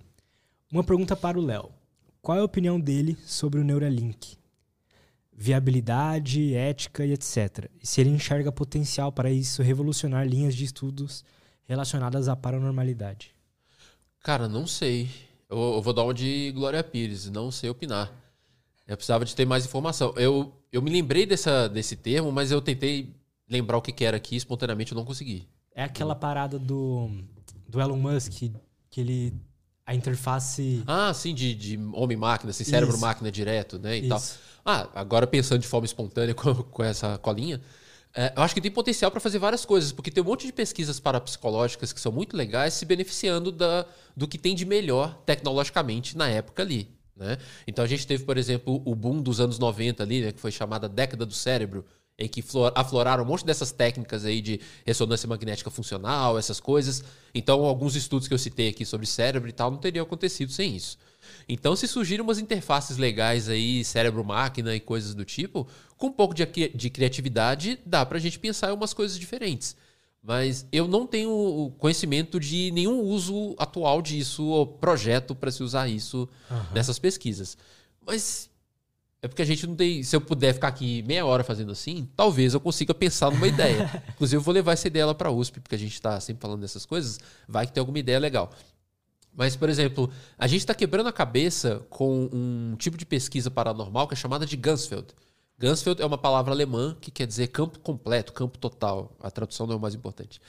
É a ideia de ver se telepatia ou algo parecido existe. E como é que os caras fazem? É, você pega duas pessoas, tem variações, mas eu vou falar o mais clássico assim. Você pega duas pessoas, coloca uma numa sala, uma na outra, de preferência muito longe, tipo em prédios diferentes, para evitar que haja qualquer contágio, contaminação, comunicação. Bota uma no prédio, outra no outro prédio, com isolamento sensorial, né? E aí, ah, a pessoa que vai para uma dessas salas, a gente chama ela de sender, né? uma palavra em inglês para designar a pessoa que está enviando, que vai tentar enviar a suposta mensagem telepática. Né? E essa pessoa, que é o sender, ela fica sentada na frente de um computador e esse computador, ele sorteia uma imagem. Ele tem um banco de dados com algumas milhares de imagens, fotos ou vídeos, e ele sorteia uma dessas imagens ou vídeos, e a tarefa do, do sender, dessa pessoa, é tentar enviar telepaticamente, do jeito que ele achar que deve, sei lá, pensando na pessoa, pensar a mensagenzinha saindo e indo para outra, não interessa. Ela faz do jeito que ela sentir. Mas só antes de continuar, são pessoas que já falaram que tiveram Então, poderes telepáticos? Aí assim? tem de tudo. Tá, entendi. Tem fazendo com pessoas desconhecidas, tem fazendo com pessoas Beleza. com vínculo familiar ou pessoas que supostamente são paranormais, tem de tudo. E aí esse sender, então, eh, ele tenta enviar essa imagem que o computador sorteia. Então não dá para combinar antes porque a pessoa não tem como saber qual é a imagem que vai ser sorteada. Não dá para você combinar com a, com a outra pessoa que está na outra sala. É, Ó, eu vou te mandar um cacto, a imagem de um cacto. Não tem como. Porque o computador sorteia na hora. Né? Na outra sala fica a outra pessoa que é o receiver, a pessoa que vai receber. Só que como é que ela fica? Ela fica numa condição especial. Eu já participei não só como aplicando, mas eu também já fui sujeito. É bem divertido assim. Você deita num divã, como se fosse um divã, coloca-se uns óculos no seu olho assim, para ficar bem escuro, coloca um fone de ouvido parecido com esse e no fone de ouvido tocando tipo um chiado branco assim, sabe aquele ambiente. Bem assim, tranquilo e tal. E a luz da sala fica uma luz meio vermelha, aquela mesma, aquele mesmo vermelho que é usado para revelar filme antigamente. Uhum. Né? Qual é o efeito prático disso? Isolamento sensorial. Então você não enxerga nada, você não escuta nada e você entra num tipo num estado alterado assim de consciência, sabe? De extremo relaxamento. Qual é o sentido disso? Se por acaso, quem sabe, existir alguma coisa como telepatia, é mais provável a gente conseguir captar isso se você estiver tranquilo, se não tiver nenhuma outra coisa interferindo, né? Total. Então é como se vai que a coisa é baixinha, sabe? Vai que a coisa é muito sutil. Então se você estiver ali relaxado e tal, a chance de pegar é maior. Então o que acontece? A pessoa fica lá nessa condição e a outra na outra sala tentando enviar telepaticamente para ela a imagem. Aí a pessoa é avisada de que começou, né? O receiver, ele é avisado de que ó, a outra pessoa tá lá tentando te enviar o negócio, né? Tem um código qualquer, tipo um apitinho, a musiquinha começa a tocar, qualquer coisa que mostra pra pessoa, ó, tá, agora eu tenho que tentar captar, né? E aí ela é convidada então a descrever qualquer coisa que passa na cabeça dela, porque vai que que alguma dessas coisas é justamente a, a telepatia acontecendo, né? A pessoa começa a descrever. Ela fala, ó, tá vindo aqui na minha cabeça a imagem de não sei o que e tal, um urso polar rolando na neve, sei lá. A pessoa começa a descrever. Essa é a primeira etapa. Esse discurso dela é gravado, e esse áudio depois ele é comparado com a imagem real, que você sabe, né, que foi sorteado, é comparado por juízes independentes. Por que juízes independentes? Porque o pesquisador pode ser tendencioso, né? Verdade. Obviamente que, que a gente quer que aconteça o negócio, né? Então você olha assim, ah, não foi tão diferente assim e tal, então vamos considerar que, que valeu, né? Não. Então são juízes independentes que julgam o discurso, ver se bateu, se não bateu, enfim. Mas essa é só a parte qualitativa. A parte assim mais é, hard do negócio, que dá para você usar estatística, é a segunda parte. A pessoa tira o fone, tira o óculos e vai para uma outra sala sem cruzar com a outra, né, para evitar que elas passem um código, alguma coisa. E aí nessa outra sala, aquele que for o receiver, ele senta na frente de um computador. E esse computador mostra uma tela dividida em quatro, com quatro imagens. Geralmente são quatro. E uma dessas quatro imagens é a imagem que foi sorteada. Só que ela não sabe qual delas. E é o pesquisador que também não sabe, tá? No, no experimento ideal, o pesquisador também não sabe. Ele não tem contato lá para ele saber, para ele não influenciar sem querer a, o receiver que está ali. E aí o pesquisador pergunta qual dessas quatro imagens confere mais, bate mais com a que você. A, com as coisas que você sentiu lá dentro e tal. Se não tiver acontecido nada, como é o esperado, de forma conservadora, né? Não aconteceu telepatia nenhuma, nem nada. Se a pessoa for só chutar, a chance de acerto é só 25%, né? São quatro imagens, uma tá certa, a chance dela chutar certa é 25%. Total. É possível que ela acerte? É. No chute, né? Uma chance em quatro não é tão difícil. Uhum. É por isso que essas pesquisas Gansfield não são feitas com uma pessoa, com cinco, com dez, sabe? São centenas de rodadas. Ou milhares, dependendo. Por quê? Porque aí uma pessoa pode acertar por chute, outra também pode. Mas, na média, a gente espera que o nível de acerto seja 25%. E aí que dá para fazer o cálculo estatístico. Você pegando todas essas pessoas, essas centenas ou milhares de rodadas que o negócio foi feito, você consegue comparar a porcentagem real de acerto, seja ela qual for, com os 25% e ver se aquilo desviou dos 25% acima do que seria esperado ou não, ou se está dentro ali. Tem uma série de cálculos estatísticos que são feitos, que são os mesmos cálculos estatísticos que você faz para a ciência em geral. Uhum. Qualquer coisa. É, não é estatística nova inventada para validar o negócio. né? E aí o que, que as pesquisas mostram? Que a margem de acerto tipicamente é baixa, só que na média ela é significantemente diferente acima, pra, diferente para mais do que o acerto uh, que seria por acaso, do que os 25%. Tem um tipo de pesquisa, né, de artigo científico, que a gente chama de meta-análise. Meta-análise é quando você pega um monte de estudos sobre o mesmo assunto, coloca aquilo ali no funil e tenta ver todo mundo junto, como se fosse um estudo só. Então, sei lá, o primeiro artigo fez isso 500 vezes, o segundo fez 300, o outro fez 300. É, se você faz uma meta-análise, você junta todo mundo. Então é como se fosse um estudo que fez com mil e tantas pessoas. Uhum. Entende? Mas aí tem uma série de critérios, tem que ter o mesmo método e tal. E o que, que é legal de você fazer isso? Porque os artigos podem chegar a diferentes conclusões, né? Num certo artigo lá, o negócio deu um efeitozinho, no outro artigo lá não deu. E aí você fica, ué, mas para que lado que eu vou então, né? A meta-análise te ajuda. Que ela junta toda a evidência disponível e fala, ó, tá, deu isso aqui. E as meta-análises têm sugerido sobre Gansfeld que o efeito acontece.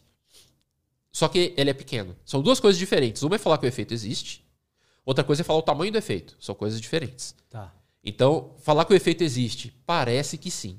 Então, eu não estou batendo o martelo de falar que telepatia existe, porque isso é uma controvérsia gigante na nossa área, assim. Tentar entender esses resultados estatísticos de outra forma que não seja assumindo que telepatia existe. Não porque não possa existir, mas porque na ciência a gente tenta esgotar primeiro as explicações mais simples. Né? Se você consegue explicar de uma forma mais simples, para que você vai falar que é telepatia? Só que é uma suadeira fazer isso, porque assim, as pesquisas são super bem feitas, as estatísticas são super bem feitas, até os céticos, por exemplo, o professor Christopher French, professor da Universidade de Londres, ele é totalmente cético, ele não acredita que nada paranormal exista. Eu já até entrevistei ele pro YouTube uma vez. Ah, que legal. É... Mas ele mesmo fala, ele fala, não, cara, o negócio é científico, sim, os caras estão fazendo tudo certo. Mas eu não acredito que existe, tá? E aí o debate é teórico, né? Então a gente está quebrando a cabeça para tentar entender por isso que eu não tô Pra bat- desmistificar, né? Ou para pelo menos tentar assim, ver se existem explicações mais simples que possam dar conta daquilo. Porque se não existir, a gente teria que bater o martelo de falar, não, tá, telepatia existe. Algum Aquela- tipo de telepatia existe. Só que o tamanho de efeito é pequeno. Independente dessa controvérsia se existe ou não, tem esse outro negócio que é o tamanho de efeito, que na média é muito pequeno. Então, se, não estou dizendo que é, mas se o fenômeno existir, na média ele é fraco. Então, assim, se telepatia eventualmente existe, vai que, ela é bem fraquinha, sabe? É um ruidinho, assim, é um negócio muito sutil, não é uma coisa assim, igual a gente imagina, né? Tipo, eu, eu consigo me comunicar com você aqui facilmente, você tá vendo cada palavra que eu tô pensando, Sim. sabe? Mas talvez essa sutileza possa ser o suficiente pra às vezes, tipo, perceber que você tá com raiva de mim, por exemplo. Talvez. Mas, de Talvez. novo, né? Pela explicação Sim, mais total. simples, você poderia ter detectado isso através dos meus sinais não verbais, né?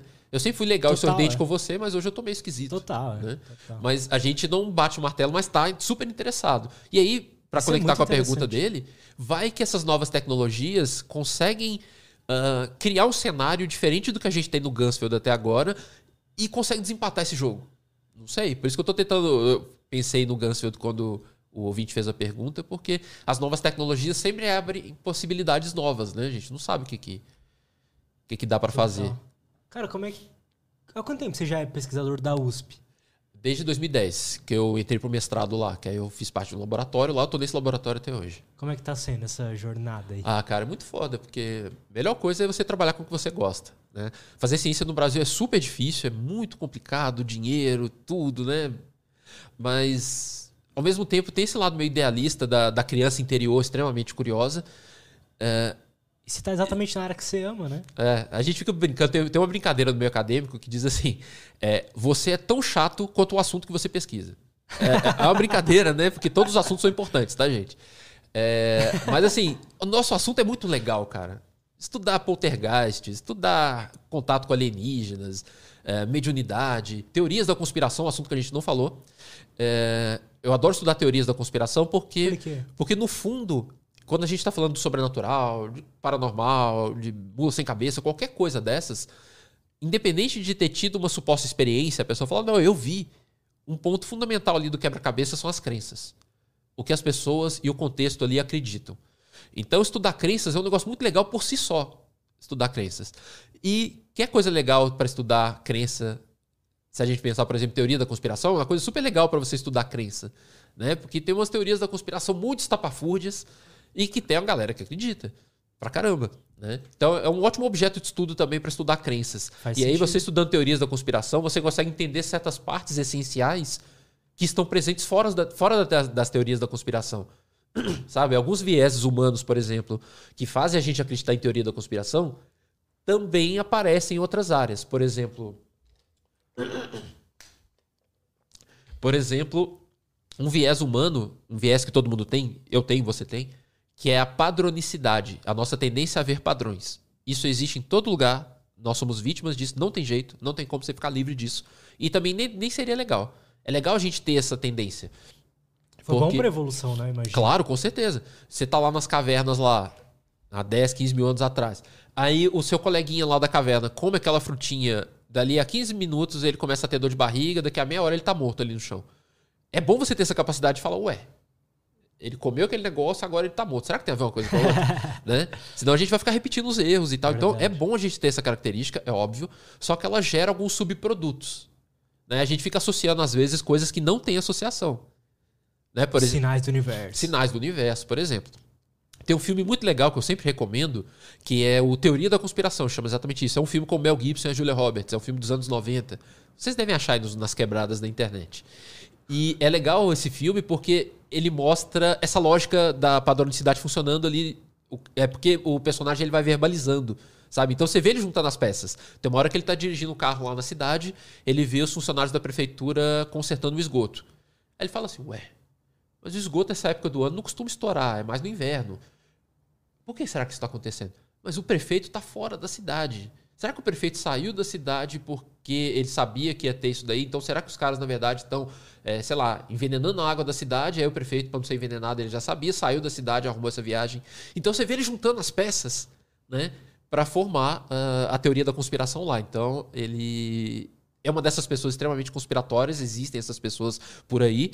Eu tenho um amigo que é assim, eu dou ah, muita então... risada, velho. Ah, todo mundo tem, né, cara? Todo mundo tem tem uma tia, tem um tio que é assim, né, no WhatsApp e tal. Só que todos nós somos susceptíveis a isso. Todos nós, porque todos nós temos esses vieses, e a padronicidade é um exemplo. Então, quando eu fico zoando e criticando as teorias da conspiração, não quer dizer que conspirações não existam, tá? Teve uma vez que eu estava recentemente numa outra entrevista, eu, o cara veio comentar, ah, mas tem aquela conspiração lá e tal, os caras existiram mesmo. Conspirações existem, com certeza. Tem um monte de conspirações conhecidas ao longo da história, né? Só que muito mais numerosas que as conspirações reais são as teorias da conspiração. Então tem muito falso positivo no meio dessa, sabe? Tem muito palheiro aí e pouca agulha, total, sabe? Total. Então, uh, apostar numa teoria da conspiração é um caminho muito perigoso, porque primeiro, você tem uma chance grande de estar errado, já que tem muito mais teoria da conspiração do que conspiração de verdade.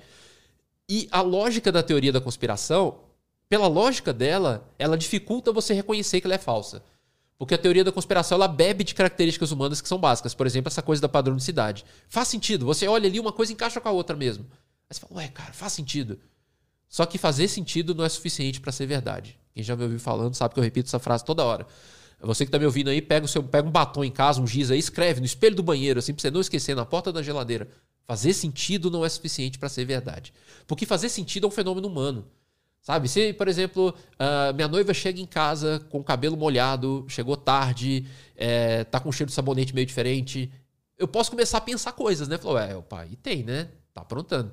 Só que pode ser que não tenha nada a ver com isso, sabe? Fui eu que juntei as peças e conectei com uma explicação. Eu posso até estar tá certo, mas posso não estar. Sim. Então tem um monte de gente que cisma que a outra pessoa não gosta dela, ou que tem alguém no trabalho que está tentando prejudicar, porque juntou as peças, né? Você foi encaixando ali e fez sentido. Mas fazer sentido não é suficiente para ser verdade. É, é por isso que as teorias da conspiração elas não são a melhor forma de você investigar ou denunciar uma conspiração de verdade.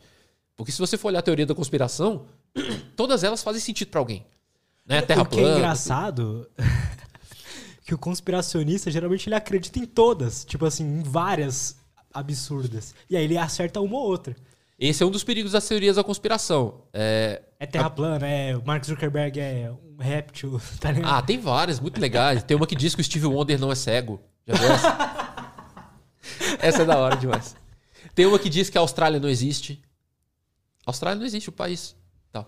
Isso é muito legal para mostrar é, esse perigo da teoria da conspiração. Se você estiver comprometido psicologicamente com ela, você consegue recursos internos para continuar acreditando, mesmo que a realidade bata na sua cara. O caso da Austrália é um bom exemplo. Essa teoria da conspiração ela é associada a certos grupos de terra plana. Na verdade, quando a gente fala de terra plana, a gente tende a achar que só tem uma, né? Tipo, todo mundo é igual ali. Todo mundo que acredita na terra plana tem o mesmo. É a mesma galera. Não é a mesma galera. Os caras discutem entre eles. Tem, tem terraplanistas diferentes, tem grupos diferentes e crenças diferentes. Numa dessas crenças, num desses grupos de terra plana, eles acreditam que a Austrália não existe, o país. E por quê? Porque na hora que os caras fizeram o modelo deles de terra plana, do jeito que eles estruturaram o negócio, não cabia a Austrália. Não cabe no mapa.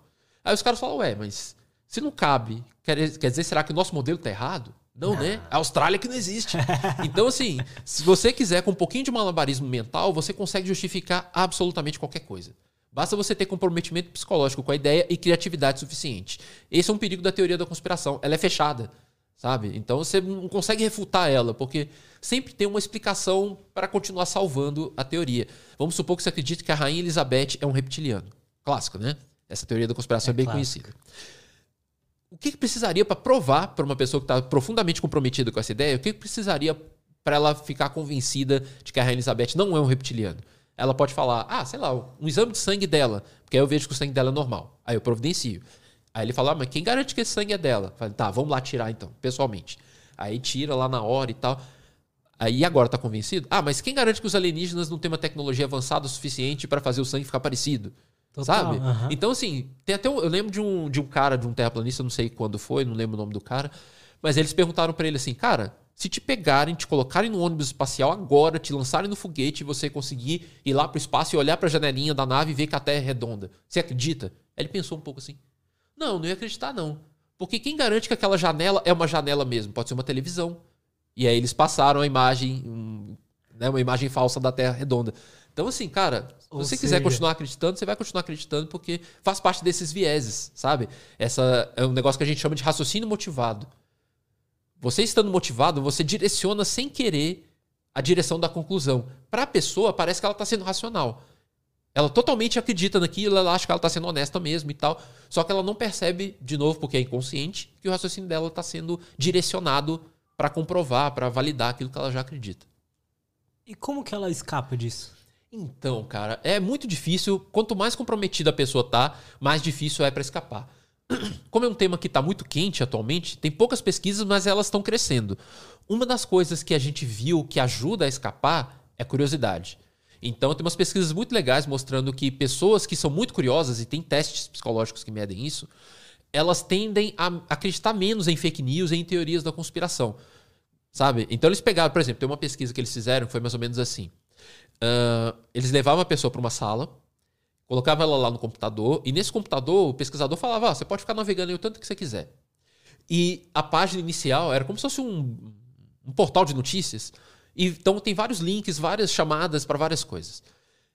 E antes da pessoa entrar ali, eles tinham feito um questionário com ela para ver o perfil político dela, ver o que ela acreditava, o que ela não acreditava, algumas teorias da conspiração e tal.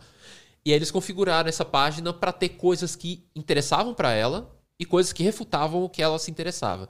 Então vamos supor, a pessoa era terraplanista. Então tinham algumas chamadinhas lá, que era fulano de tal, ministro de tal lugar, afirma que a Terra é plana. E um pouquinho mais abaixo, por exemplo, tinha uma outra notícia lá, astrônomo tal mostra a refutação da Terra plana. Enfim. Isso para tudo, né? Viés político, então se o cara era de direita ou de esquerda, tinha notícias lá sobre uhum. isso, e refutações, pontos de vista contrários. E aí depois os pesquisadores monitoravam quanto tempo que o cara ficou lendo cada coisa, quais que ele clicou, quais que ele não clicou, porque ele podia fazer o que ele quisesse. Podia clicar, podia ficar só olhando pro tempo, enfim. O que, que eles perceberam?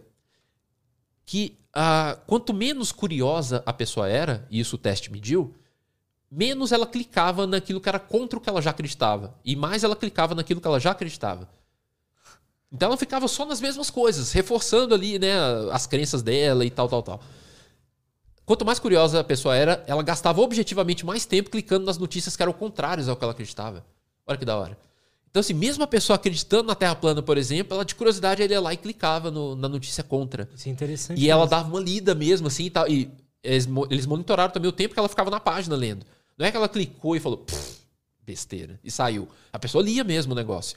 E aí, no final, eles aplicavam aqueles mesmos testes de novo sobre as crenças delas. E eles viram que com as pessoas mais curiosas, quanto mais curiosa a pessoa era, mais fácil era para ela mudar de ideia objetivamente. Então, lá nos testes, sei lá, tinha uma pergunta do tipo assim. Uh, sei lá, eu acredito que a Terra é plana. Aí o cara colocava 10, né? De 1 a 10 era 10. Então ele super acreditava. No final era o mesmo teste. E aí, como ele era muito curioso e passou um tempo lendo, ele marcava 6 da segunda vez. Entende? Uhum. Então, parece que a curiosidade é um fator protetivo, a gente chama um fator protetivo, né? Em relação a essas coisas, porque abre a pessoa para explorar outras possibilidades.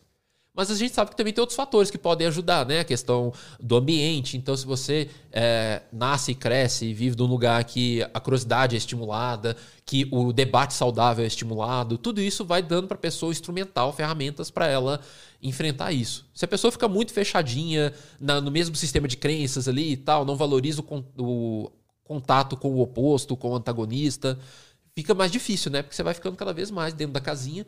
E o problema é que os algoritmos são assim, né? Das redes sociais. Você vai ficando cada vez mais na mesma coisa. Então, assim, já não, vai ser, já não vai ser apresentado para você o ponto contrário.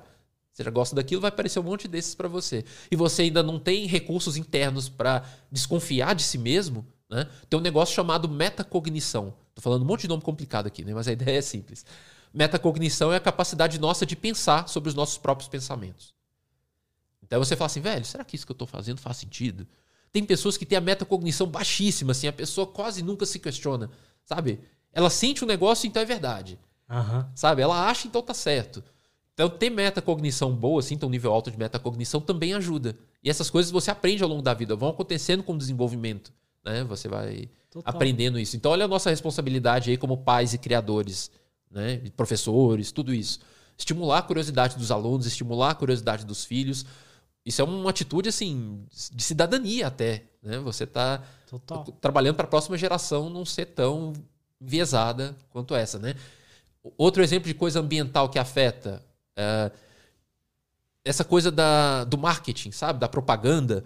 Existe uma lógica de convencimento em propagandas, em marketing em geral, que aparece em outras áreas da vida, discursos políticos, propaganda de pirâmide, esquema de pirâmide. É, você, todo mundo aqui, né, a maioria de vocês que estão ouvindo, já devem ter visto que é, existe uma regulação muito forte em cima de marketing infantil, propaganda para criança. Total. Antigamente, assim, valia tudo, né? Tem umas propagandas clássicas aí antigas que hoje você vê e fala, como assim, né? Que os caras fazem umas propagandas dessas para criança. Por que, que não pode? Por que, que é tão regulamentado? Porque causa é, marcas que a criança vai levar para o resto da vida. Total. Sabe? Então, uh, olha o nosso papel no ambiente, sabe? Uh, que as nossas crianças crescem e tal. Não só como pais e educadores, mas até como políticos, legisladores. Em todas as áreas da vida, se a gente puder trabalhar nas pessoas, elas desenvolverem essa, essa predisposição para o ponto de vista contrário, essa predisposição para curiosidade, essa predisposição para ter uma metacognição alta de pensar, cara, eu posso estar errado. Tudo isso vai blindando a gente, mas não é fácil. Se fosse fácil, a internet seria um paraíso, né? Pois é. É meio que deixar de viver um pouco no automático, né? Assim, ser consciente dos nossos próprios pensamentos e o que, que aquilo gera na gente. Às vezes a gente tá bravo por causa de um pensamento automático que veio que não tem nada a ver com a realidade e tal, né? A gente nunca vai ficar 100% livre disso. Eu sou vítima disso constantemente, né? Eu sou muito ansioso, então sempre tem uns pensamentos automáticos. Mas ter um pouquinho de metacognição te dá recursos para enfrentar. Né? Então, quando eu cismo com uma coisa, por exemplo, fico ansioso e tal, costumo durar um ou dois dias. É o tempo assim que às vezes eu gasto para falar, não, velho, isso não faz sentido, né? Calma. Mas não é que a gente vai ficar livre, então a ideia é atenuar. Mas nós somos presos a certas características humanas que vêm até na nossa biologia, né? Como no caso dos vieses, né? Todas essas facilidades que a gente tem de pensar e agir dessa ou daquela forma. Mas pelo menos atenuar a gente consegue. Total. Bom, Vou ler a próxima pergunta. Isso porque foi uma pergunta, né? Durou. É que a gente vai ainda. Vamos lá. A Aline Mendes mandou uma pergunta, mas acho que a gente já respondeu. Mas eu vou ler aqui. Por que e como são criados os mitos? Acho que tá respondido, né? Uh, aqui. O canal XPTO mandou mais uma. Fiquei curioso para saber se o Leonardo já viu o filme Arrival, A Chegada. E se sim, o que ele achou de como o filme representa os aliens e o objetivo deles ao visitar a Terra. Gosto pra caramba desse filme. Esse Li o é conto original. Né, o, ah, era um livro? É, a História da Sua Vida. É uma coisa assim que chama o conto de um cara chamado Ted Chiang. É bem legal. E uma das vantagens desse filme em relação aos outros, recomendo, tá, gente? Assistam esse filme, A Chegada. É, é que eles antropomorfizam menos os alienígenas, né? Você vê o formato, por exemplo, dos alienígenas, né? Parece um polvo. Uhum. Parece meio que uma mão também, né? Se você pegar na sua própria é. mão, assim, parece uma mão. Mas a parte do funcionamento psicológico dos alienígenas é muito legal. Porque diverge muito, né? Porque a gente pensa de uma forma linear. Né? A gente pensa do passado para o presente para o futuro. Né? Eu tô dando um mini. Eu não posso dar um spoiler, né? Mas já Cara, dei. Pode né? dar. É... é sei lá, 2018. É, né? É, acho que é. Se o filme já tem mais que dois anos, é, não é spoiler mais. Não, não é. Ah, tá. e no caso dos alienígenas do filme, não, né? O pensamento deles é circular. Então não tem essa coisa do passado, presente e futuro. É um ciclo, né? Por isso que eles têm aquela, aquele poder que eles têm. Né? Que eu não vou contar. Cara, eu não lembro. Eu queria Você não saber. lembra? Não lembro. Ah, pô. Você não lembra que, que é, ela tem umas visões ao longo do filme todo dela, a personagem interagindo com a filha? No filme não, todo? Não lembro. Ah, então você tem, ah, então você tem que. Assistir, tá parecendo minha noiva. Nossa, sou, cara, eu assisto série. Eu posso assistir três vezes que eu vou sempre me impressionar. Ah, isso é muito, série. Tem um lado bom, né, cara? quiser ver de novo, eu adoraria ver Matrix de novo e ter aquele impacto e falar, Total. Breaking Bad, enfim. Breaking Bad eu assisti duas vezes e foi legal as duas. Do mesmo jeito, né? Do mesmo jeito. Do mesmo jeito. Então, então esse filme tem essa vantagem. Ele mostra os alienígenas não só menos antropomórficos fisicamente, mas psicologicamente. Eles têm uma forma de ver a realidade que não é de frente, da frente para trás, de, aliás, de trás para frente. Não, de frente para trás mesmo. Né? Do passado, presente e futuro, eles enxergam de forma cíclica. Então, o passado, o presente e o futuro são uma coisa só. Então, eu acho bem legal. É, é legal ler o conto. E, e, o filme parte de uma teoria psicológica que é muito interessante, uma teoria que tem na, na, na linguística também, que é essa coisa de que a linguagem estrutura o pensamento. Isso não é exatamente óbvio. Isso é um negócio que é meio recente na história do conhecimento científico, né? Porque a gente antigamente pensava que existe o pensamento e existe a linguagem, que é só uma ferramenta para expressar o pensamento. Primeiro você pensa, se você não tiver linguagem, você vai estar pensando do mesmo jeito. Só que aí te ensino a linguagem, você consegue agora expressar. Isso é um jeito meio intuitivo da gente achar que, que a coisa funciona. Uhum. Mas na real, parece que a linguagem estrutura muito do pensamento. Então, a depender da, do seu idioma, você pensa de forma diferente. Porque a linguagem ajuda a estruturar os processos, ajuda a juntar os blocos de um certo jeito e não de outro. Por isso que quando a gente faz certos estudos comparando culturas muito diferentes, uma cultura do extremo oriente com uma cultura do extremo ocidente, assim, sabe? Comparar Nova York com a China. Tem coisas que dá, dá resultados muito, muito diferentes. Muito. Tipo, por exemplo, uh, já ouviu falar do efeito Dunning-Kruger? Uhum. Né? Aquela tendência a você achar que você é fodão num negócio que você não sabe nada. Total. Né? É, e esse efeito, ele existe, né? Quanto menos você sabe de um assunto, mais confiante você é no pouquinho que você sabe. Só que esse efeito ele não aparece de forma homogênea. Se você compara é, pessoas de, dos Estados Unidos com pessoas de uma aldeia no interior do Japão, dá muito diferente. Porque é, o efeito Dunning-Kruger é mais forte em contextos mais individualistas. Então você é a sua própria referência, sabe? Então em sociedades que são assim, que você é a sua própria referência, o efeito Dunning-Kruger é bomba em lugares assim que a sua referência é o outro, o né? Como, como é, ou culturas orientais, né? Que tem essa coisa mais coletivista, né? De você é bom ou não, num certo contexto em que as pessoas te reconhecem como tal, como bom ou não, o efeito baixa muito. Tem certas pesquisas em que o efeito Dunning-Kruger é nulo em contextos orientais. Então, assim, é, para você ver que uma coisa que era tão básica do pensamento, que a gente achava até que era uma coisa universal, bebe muito do contexto também da linguagem, da, o jeito que a gramática estrutura a frase, por exemplo, estrutura o jeito da gente pensar naquele assunto. Total. Né? Então, a, esse filme, uma das coisas legais dele né, e do livro é isso: que eles bebem de uma teoria que existe. Que é essa de que o pensamento estrutura. Aliás, a linguagem estrutura o pensamento. E os alienígenas têm essa, essa, essas propriedades diferentes aí, e na hora que a cientista aprende a linguagem dos alienígenas, ela começa a pensar como eles. Por isso que acontece o plot twist lá do filme. Cara, então, isso é muito interessante. É bem legal, cara. Esse filme é um dos meus filmes favoritos da vida, assim, um dos meus 10 filmes. É esse. Agora eu fiquei curioso, eu não sei se você vai ter o conhecimento, mas talvez um linguista saiba. Como que surgiu a linguagem, a... o que, que veio primeiro? Porque eu imagino que a gente seja o único animal que pensa, né? Pensar mesmo. Ah, depende do que você tá chamando de pensar, né, cara? Porque... Pensar eu não tô querendo dizer em, tipo... A gente cria histórias, por exemplo. A gente é o único animal que cria historinhas, né? É, que escreve livros e. É, se for olhar, quanto mais concreto assim a gente for, mais é, mas a gente vê que tem um monte de estudos aí uh, mostrando níveis sofisticados de cognição em animais variados, seja solução de problemas, tem uns estudos famosos com polvos, por exemplo, né? Polvo é um bicho foda para resolver problema. Resolver problema mesmo. Tipo assim, uh, eles colocam lá um, uma caixa, alguma coisa com um alimento dentro, uma caixa transparente com uma comidinha lá dentro que o povo gosta. Só que a caixa não abre fácil tem um jeito de abrir. Sabe? Tem, você tem que apertar aqui primeiro, vai soltar um outro negócio ali, aí você aperta esse negócio aqui e abre por baixo. O polvo é tipo um bicho muito bom para solucionar problemas, por exemplo, sabe? É um animal inteligentíssimo, assim. Uh, o senso de si mesmo. Quando você olha no espelho, você sabe que você é você. A princípio, assim, é um negócio bem intuitivo pra gente, mas quando a gente vê outros bichos rosnando pro espelho, né? A gente tem uns vídeos na internet, né? Você coloca lá um espelho na floresta e a onça fica lá rosnando pro espelho e dando patada. Aí você pensa, ah, então não é um negócio tão óbvio, né? Requer uma certa sofisticação. Tem vários animais que têm isso. Por exemplo, eu vou tentar lembrar aqui, tá, gente? Eu posso errar o exemplo, porque eu tô indo pela memória. Mas acho que golfinho tem. Então, se você, por exemplo, é, dopa o golfinho lá, o golfinho pra ele dar uma desmaiadinha lá, aí você pinta nas costas dele uma mancha branca. E aí ele acorda, vai nadar normal, e eles colocam um espelho no tanque. Na hora que ele passa em frente ao espelho e vê a mancha, ele sabe que é com ele, que ele começa a se contorcer, tentando olhar assim, sabe? Acho que elefante também tem. Cara, que engraçado isso. Tô tentando lembrar que bichos têm, mas vários animais têm essa característica. Então, a, a gente tem que tomar cuidado para não achar que só a gente que pensa. Tem várias formas de pensar. Né? Tem vários animais muito inteligentes. Elefantes têm uma memória, dizem que têm uma memória muito boa. Né? Então, tem, tem subjetividade nos animais, né? Acho que foi em 2012 que teve o. Uns cientistas lá fizeram um tratado.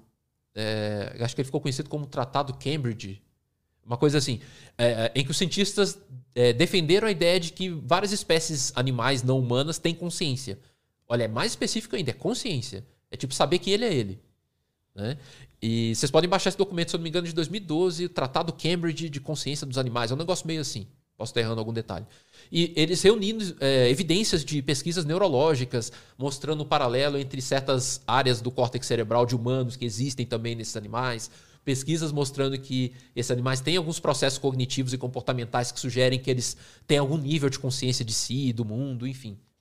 Cara, isso é, é muito louco. Bem legal. Eu não tinha ideia disso, de que é possível que nós não sejamos os únicos conscientes aí no mundo, né? Inclusive no Guia do Mochileiro das Galáxias, sabe aquele livro? Bem Sei, famoso, né? É bem legal, cara.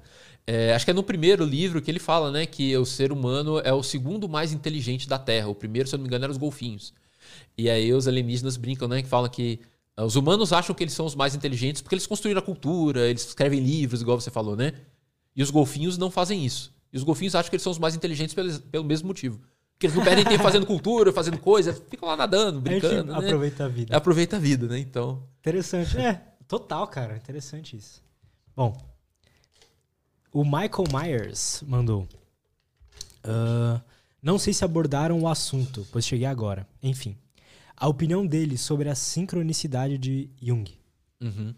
Então, vou explicar primeiro, né? Sincronicidade é um conceito junguiano bem sofisticado Inclusive, ele teve algumas influências da física, ele foi amigo de alguns físicos, né, como Pauli e tal. É... Sincronicidade é a ideia de que certos eventos podem ter uma relação que não é causal. Tipo, não foi o A que causou B nem o B que causou A. Os dois estão emaranhados. Né? Então, por exemplo, sei lá, tem uns casos clínicos né, do Jung. Tem uma hora lá que tem uma paciente lá, tô puxando pela memória, tá, gente? Não sou nenhum grande estudioso de Jung nem nada. É, que a paciente está falando alguma coisa lá sobre morte e aí um pássaro preto, um corvo, bate na janela lá do consultório, sabe? Bate lá no vidro e cai morto, quebrou o pescoço. Uhum. Então, assim, a paciente falando de morte e vê um pássaro preto lá bem na hora, assim, sabe? É um exemplo tosco, assim, mas só para dar um exemplo dessa relação, né? Que as, eventos diferentes na natureza poderiam estar relacionados sem que seja uma causalidade óbvia, assim. Então, dentro da perspectiva junguiana, faz sentido e tal. É uma das coisas que, que Jung discute bastante. O Jung era muito interessado em experiências místicas e coisas desse tipo. Ele fazia parte de um grupo lá, que é o Círculo de Eranos, né? Que era um grupo de intelectuais que sentava lá e ficava debatendo essas coisas. Então, o Jung, o Pauli, o Joseph Campbell, que a gente falou agora há pouco do Poder Os do mitos, Mito, né? essa galera toda ali, eles ficavam lá fazendo os café da manhã lá e discutindo essas coisas. Fora da perspectiva junguiana, é, é mais complicado, porque é difícil. Tem um negócio na ciência que a gente chama de operacionalizar. O que é operacionalizar? Vamos tentar operacionalizar a sincronicidade. É mostrar como que acontece. Então, se existe a relação entre A e B sem que uma causa a outra, e a gente assumir isso cientificamente fora da perspectiva junguiana, você tem que mostrar como que acontece. Sabe? Que forças que estão interagindo ali. É, sabe? As etapas mesmo. Né? E assim, esses conceitos, é, não só no caso do Jung, tá? A psicanálise tem o mesmo problema é muito difícil ou impossível de operacionalizar. Porque o negócio é, muitas vezes acontece de modo inconsciente, ou tem processos ali que estão fora do nosso alcance por algum motivo, né? São dinâmicas inconscientes. Uh, entende? Então, assim, você não consegue medir o negócio, você não consegue. Você consegue, no máximo, observar certas relações. E aí entra naquilo que a gente falou antes do Gansfeld. A gente vê que existem coisas estranhas que podem acontecer. Por exemplo, uh, falei do Gansfeld, mas tem umas pesquisas muito legais com geradores de números aleatórios. Opa. Geradores de números aleatórios. São máquinas que geram números, né? É como se fosse uma máquina sofisticada para fazer sorteio. Uhum. Então, ele gera um ou zero, sempre. Só que, diferente de um dadinho que eu possa jogar aqui, que eu possa, sei lá, colocar a mão meio assim, eu jogar mais devagar e às vezes, com um pouco de sorte, direcionar o resultado, o gerador de números aleatórios, a princípio, ele realmente é aleatório. Você não consegue prever qual é o próximo número com base nos números anteriores. Tem umas pesquisas muito legais sugerindo que, não estou dizendo que bateu o martelo, mas tem as meta-análises do mesmo jeito e tal, sugerindo que tem um efeito anômalo ali. Sabe, quando as pessoas se concentram naquela máquina, parece que ela começa a funcionar meio diferente, assim. É um negócio que Uh, a gente está tentando ver se isso poderia ser explicado de outra forma, porque essas máquinas são muito sensíveis. Pode ser que a mera variação de temperatura poderia causar o efeito, mas aí nas, nas pesquisas seguintes faz com isolamento de temperatura para tentar isolar esse efeito. É um, é um quebra-pau danado. Mas uh, o que eu quero dizer é o que está acontecendo ali? Será que esse efeito está realmente acontecendo? Ou uh, e se ele está acontecendo mesmo, será que é o mesmo tipo de processo? Ou seja, você está com a sua subjetividade de alguma forma se relacionando com o ambiente de um jeito não convencional, assim, sabe? É como se estivesse rolando uma telepatia com o universo, assim, sabe? Uhum. Se existe, com essas pesquisas, o máximo que a gente consegue é levantar indícios de que está acontecendo. Né? Então está tendo toda um, uma briga acadêmica para tentar entender essas pesquisas com geradores de números aleatórios. É uma polêmica danada. Mas a gente não consegue operacionalizar, pelo menos por enquanto. Então, o que falta muito né, nessa área que a gente chama de parapsicologia científica não é pesquisa, é teoria. Porque pesquisa tem pra caramba, tem, assim, vai pra caramba mesmo. São milhares de estudos, uh, muitos encontram resultado interessante, muitos não encontram, por isso que a meta-análise é importante, para dar uma enxugada no negócio. E os resultados esquisitos, eles meio que dominam, se a gente for pensar nas meta-análises, mas a gente não sabe explicar o que está acontecendo. Entendo. Acontece a mesma coisa com a sincronicidade. Então, o que, que eu penso da sincronicidade? Vou para enxugar a resposta. Como eu não sou junguiano, eu não tenho é, uma relação teórica, assim, de, eu não tenho uma adesão teórica com o negócio, então eu tento ver de fora. E de fora, o que, que eu digo é que pode ter relação entre fenômenos assim, essa relação sincronística? Até pode, tem uns estudos, esses estudos que eu estou falando, sugerindo que tem coisa estranha talvez acontecendo. Só que enquanto a gente não entender por que, que a coisa está acontecendo e se realmente a gente conseguiu descartar todas as explicações mais simples, eu me dou o direito de dar um passo atrás e falar, não, vamos esperar um pouco. Com certeza. Tem algumas crenças, né? Algumas pseudociências também, que aí já é um pouco mais. Acho que é um pouco mais chato. Que fala que ah, nós somos energia, a máquina lá tem energia, a mesma coisa da telepatia, a gente tá passando alguma coisa, enfim. É a explicação mais fácil, né, é. cara? Uhum. Intuitiva, inclusive né? Porque você está vendo um negócio ali, a gente tem esse vocabulário, né? Energia muitas vezes é uma palavra que serve para designar tudo que a gente não entende. tipo, você não entendeu o que, está rolando ali? Ah, é uma energia. Então não explicou nada, né? As pessoas muitas vezes pegam esses conceitos de carona, assim, pega da ciência, mas fora do contexto.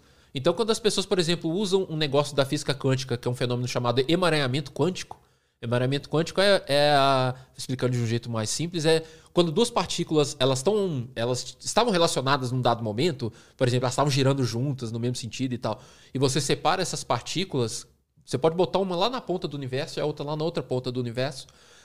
Qualquer mudança ocorrida numa delas é refletida instantaneamente na outra. Né? Isso é o tal do emaranhamento quântico, falando de forma assim bem simplificada. O pessoal adora usar isso para justificar telepatia, para justificar um monte de coisas, esquecendo a especificidade né, do negócio. Esse conceito ele funciona dentro de condições extremamente específicas e dentro de uma lógica teórica muito específica que é da física quântica. Total. Né? Uh, aí o pessoal faz um monte de curso aí de, de física quântica para coisa esotérica e tal. Pode até ser que alguns desses fenômenos eventualmente existam, né? Porque eu estava falando dessas pesquisas esquisitas, né? Então vai que. Mas enquanto a gente não tem certeza, eu dou um passo atrás. Mas o ponto é que, independente desses fenômenos existirem ou não, esse jeito que a galera faz, pelo menos do ponto de vista estritamente científico, está equivocado. Porque você está usando um conceito fora do, do lugar onde que ele funciona. No caso da física quântica, esses fenômenos eles funcionam, eles funcionam no nível subatômico. Eles funcionam para partículas, para elétrons, para fótons, aquelas partículas muito menores que um átomo. Ali isso acontece. Na escala da vida real, que a gente está aqui agora, que tem essa mesa, que tem esse microfone, as leis da natureza são completamente diferentes. É uma coisa que ainda a física não conseguiu explicar né? Como é que no nível subatômico a coisa funciona de um jeito e no nível superatômico, né? acima do átomo, que é o que a gente está aqui agora, as coisas funcionam de outro jeito. Aqui é a física newtoniana que funciona. Então né? aquele argumento que eles dão de que pô, a gente é feito dessas coisas, então não faz muito sentido, certo? Não faz muito sentido, pelo menos por enquanto, porque uh, o fato dessas partículas funcionarem desse jeito é só nessa escala pequenininha. Na hora que vem para cá, mesmo que eu seja feito de elétrons, de átomos e tal, eu estou funcionando de acordo com as leis da física clássica aqui. Verdade. Eles ainda não conseguiram entender na física como é que passa de um nível para o outro. Então você não pode pegar as propriedades que funcionam no nível subatômico e querer que elas funcionem no nível normal da nossa experiência concreta, a gente aqui falando, a gente aqui pensando e eu tentando mandar um pensamento para sua cabeça. Porque até onde a gente sabe, pelo menos na ciência, a gente aqui agora está funcionando pelo, pelas leis normais da física e da química. Né? Não pelas leis da, da física quântica, que são só subatômicas. E mesmo assim, as coisas da física quântica e tal, para você discutir qualquer uma dessas ideias, cara, Lembra de The Big Bang Theory, aquela série, uhum. né, famosa? Então acho que uma boa parte da galera deve ter ouvido e ter assistido, e quem não assistiu, é uma série que mostra alguns cientistas no dia a dia deles e tal, uma série de comédia. Quase sempre mostrava o personagem lá, que é o personagem mais conhecido, que é o Sheldon, né? Ele trabalhando. Como é que o Sheldon trabalhava? Era um quadro negro, um quadro que ele ficava lá fazendo um monte de conta, né? A física quântica é assim, cara. Ela é matemática pesada. Então você pegar esses conceitos e falar que, ah, não, nós somos feitos de energia, então se existe emaranhamento quântico, é isso que eu faço aqui. Para você demonstrar um negócio em física quântica, é matemática pesada, é aquilo ali. Então, qualquer coisa que você vê de física quântica que não for aquela emaranhado de conta e aquela complexidade toda, já tem um bom indício de que não é bem aquilo. Cara, eu sou muito cético, mas eu adoro acreditar nessas porra. Eu, tipo assim, de falar. De tentar. Não acreditar, mas de fantasiar que poderia ser possível. Me, me dá um, um quentinho no coração. Então, tem, tem várias coisas aí para discutir, né? Uma delas é que todos nós temos esse quentinho, eu também. Então, uh, um dos meus quentinhos é em relação a alienígenas. Né? Eu, eu adoraria que alguns casos de OVNIs fossem alienígenas mesmo, assim. E que isso fosse demonstrado de um jeito inequívoco, sabe? Uh, o pessoal falar que, ó, gente, vamos abrir o jogo em relação à área 51. Tá aqui a nave, ó. Tá aqui os caras. Sabe? É porque é legal, né? Tipo, a vida fica mais legal fica. com isso. Mas ao mesmo tempo é exatamente por isso que a gente precisa do método científico, porque a gente é corruptível. Com certeza. A, a gente, é muito fácil da gente embarcar no que a gente acredita. Né? E o método científico ele foi criado exatamente para nos direcionar para um caminho que tem erro, mas a chance de erro vai diminuindo. Quanto mais pesquisas você faz, menos errado você fica. Justamente para não deixar a gente se levar, deixar a gente ir nesse caminho, né? Eu tenho uma amiga, por exemplo, que teve uma vez que é, tem um, um, fenômeno que é bastante conhecido, né? Que é o, o efeito Barnum, que é que o que efeito é Forer, a mesma coisa. É a nossa tendência de achar que coisas muito genéricas são pessoais. Por exemplo, o horóscopo de jornal. Astrologia. Né? né? Aquelas coisas assim. E aí eu virei para essa amiga e falei, fulana, dá uma vontade de falar os nomes, né? Mas não vou falar não. fulana, é, eu queria fazer uma leitura sobre você. Eu comecei a falar umas coisas sobre ela, assim. Falei, falei, falei. E ela falou, cara, nossa, você é foda. Você é, essa psicologia sua é boa mesmo. Você conseguiu me ler de um jeito que ninguém nunca me leu. Falei, fulana, olha isso aqui. Esse texto foi escrito em 1949 por um psicólogo chamado Bertrand Forer. Aí eu expliquei o efeito Forer. Né? Ele fez isso para uma turma inteira. Né? Só que ele falou que ó, vou fazer uma leitura, uma leitura astrológica de vocês, individualizada. Deu para cada um envelope. Até aparece essa cena num eu filme chamado disso. Red Lights. É um filme muito legal também que eu recomendo. Em português acho que é Poder Paranormal que chama. Aí o Bertrand Forer deu para cada um um envelope com a sua leitura individualizada. Cada um leu lá na sala de aula. E aí ele pediu para cada um levantar a mão, assim, tipo, para a nota que dava para precisão daquela leitura, né, de, de 0 a 5. E aí a maioria das pessoas ficou entre 4 e 5, ou seja, não, isso aqui tá sou eu mesmo, né? Tá me descreveu bem. E aí ele pediu para as pessoas trocarem os papéis entre si, para elas lerem as dos outros. E elas viram que era o mesmo papel. Então, assim, um negócio que era genérico, que se viu para todo mundo, ou quase todo mundo, cada um achando que, nossa, isso aqui é para mim, isso aqui foi feito para mim. Discursos políticos usam isso, uh, alguns dessas astrologias mais, mais básicas, assim, usam isso.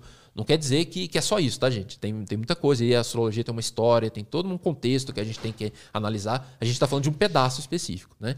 Então, esse fenômeno ele é super conhecido e importante. Só que na hora que eu expliquei tudo isso para essa minha amiga, ela ficou triste. Eu fui vendo que ela foi murchando, assim, sabe? Aí no final ela falou assim: ah, preferia que você não tivesse me contado. Entende? Então a gente tem isso, a gente é assim, cara. A gente valoriza o que a gente acredita porque faz parte de quem nós somos. Por isso que o pessoal fica pistola quando o pessoal pega um desenho animado que era da nossa infância e faz de novo com uma roupagem totalmente diferente, mais moderna. Aí faz o pessoal um remake de um filme. Faz um remake. A gente não fica pistola? Uhum. Por quê, cara? O nosso filme que a gente gosta continua lá. Por que, que a gente fica pistola? Porque as coisas, elas fazem parte da gente. Então, elas fazem parte do que a gente é, da nossa identidade. Então, as nossas crenças estão nesse pacote. Então, quando você contrasta, confronta as crenças de alguém, se for uma crença muito valiosa, você não está confrontando só as crenças da pessoa, você está confrontando a pessoa. Sabe? Você está confrontando um pedaço dela que é muito importante. Então, você fala que. Você virar para mim e falar que Matrix é muito ruim, o filme, eu vou ficar bravo. E assim, eu tenho autoconsciência suficiente para falar, tá, vai. Não vou brigar com o cara por causa disso. Mas eu vou ficar pistola com você.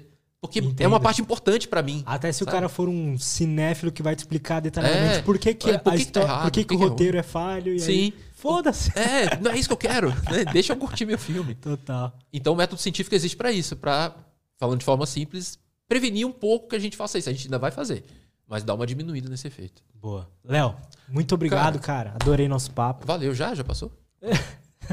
Passou rápido. Passou rápido. Mas tá convidado pra vir aí de novo, pra gente trocar mais Valeu, uma ideia cara. depois. Obrigadão. E mais uma vez, muito obrigado. Se quiser dar um último recado final aí.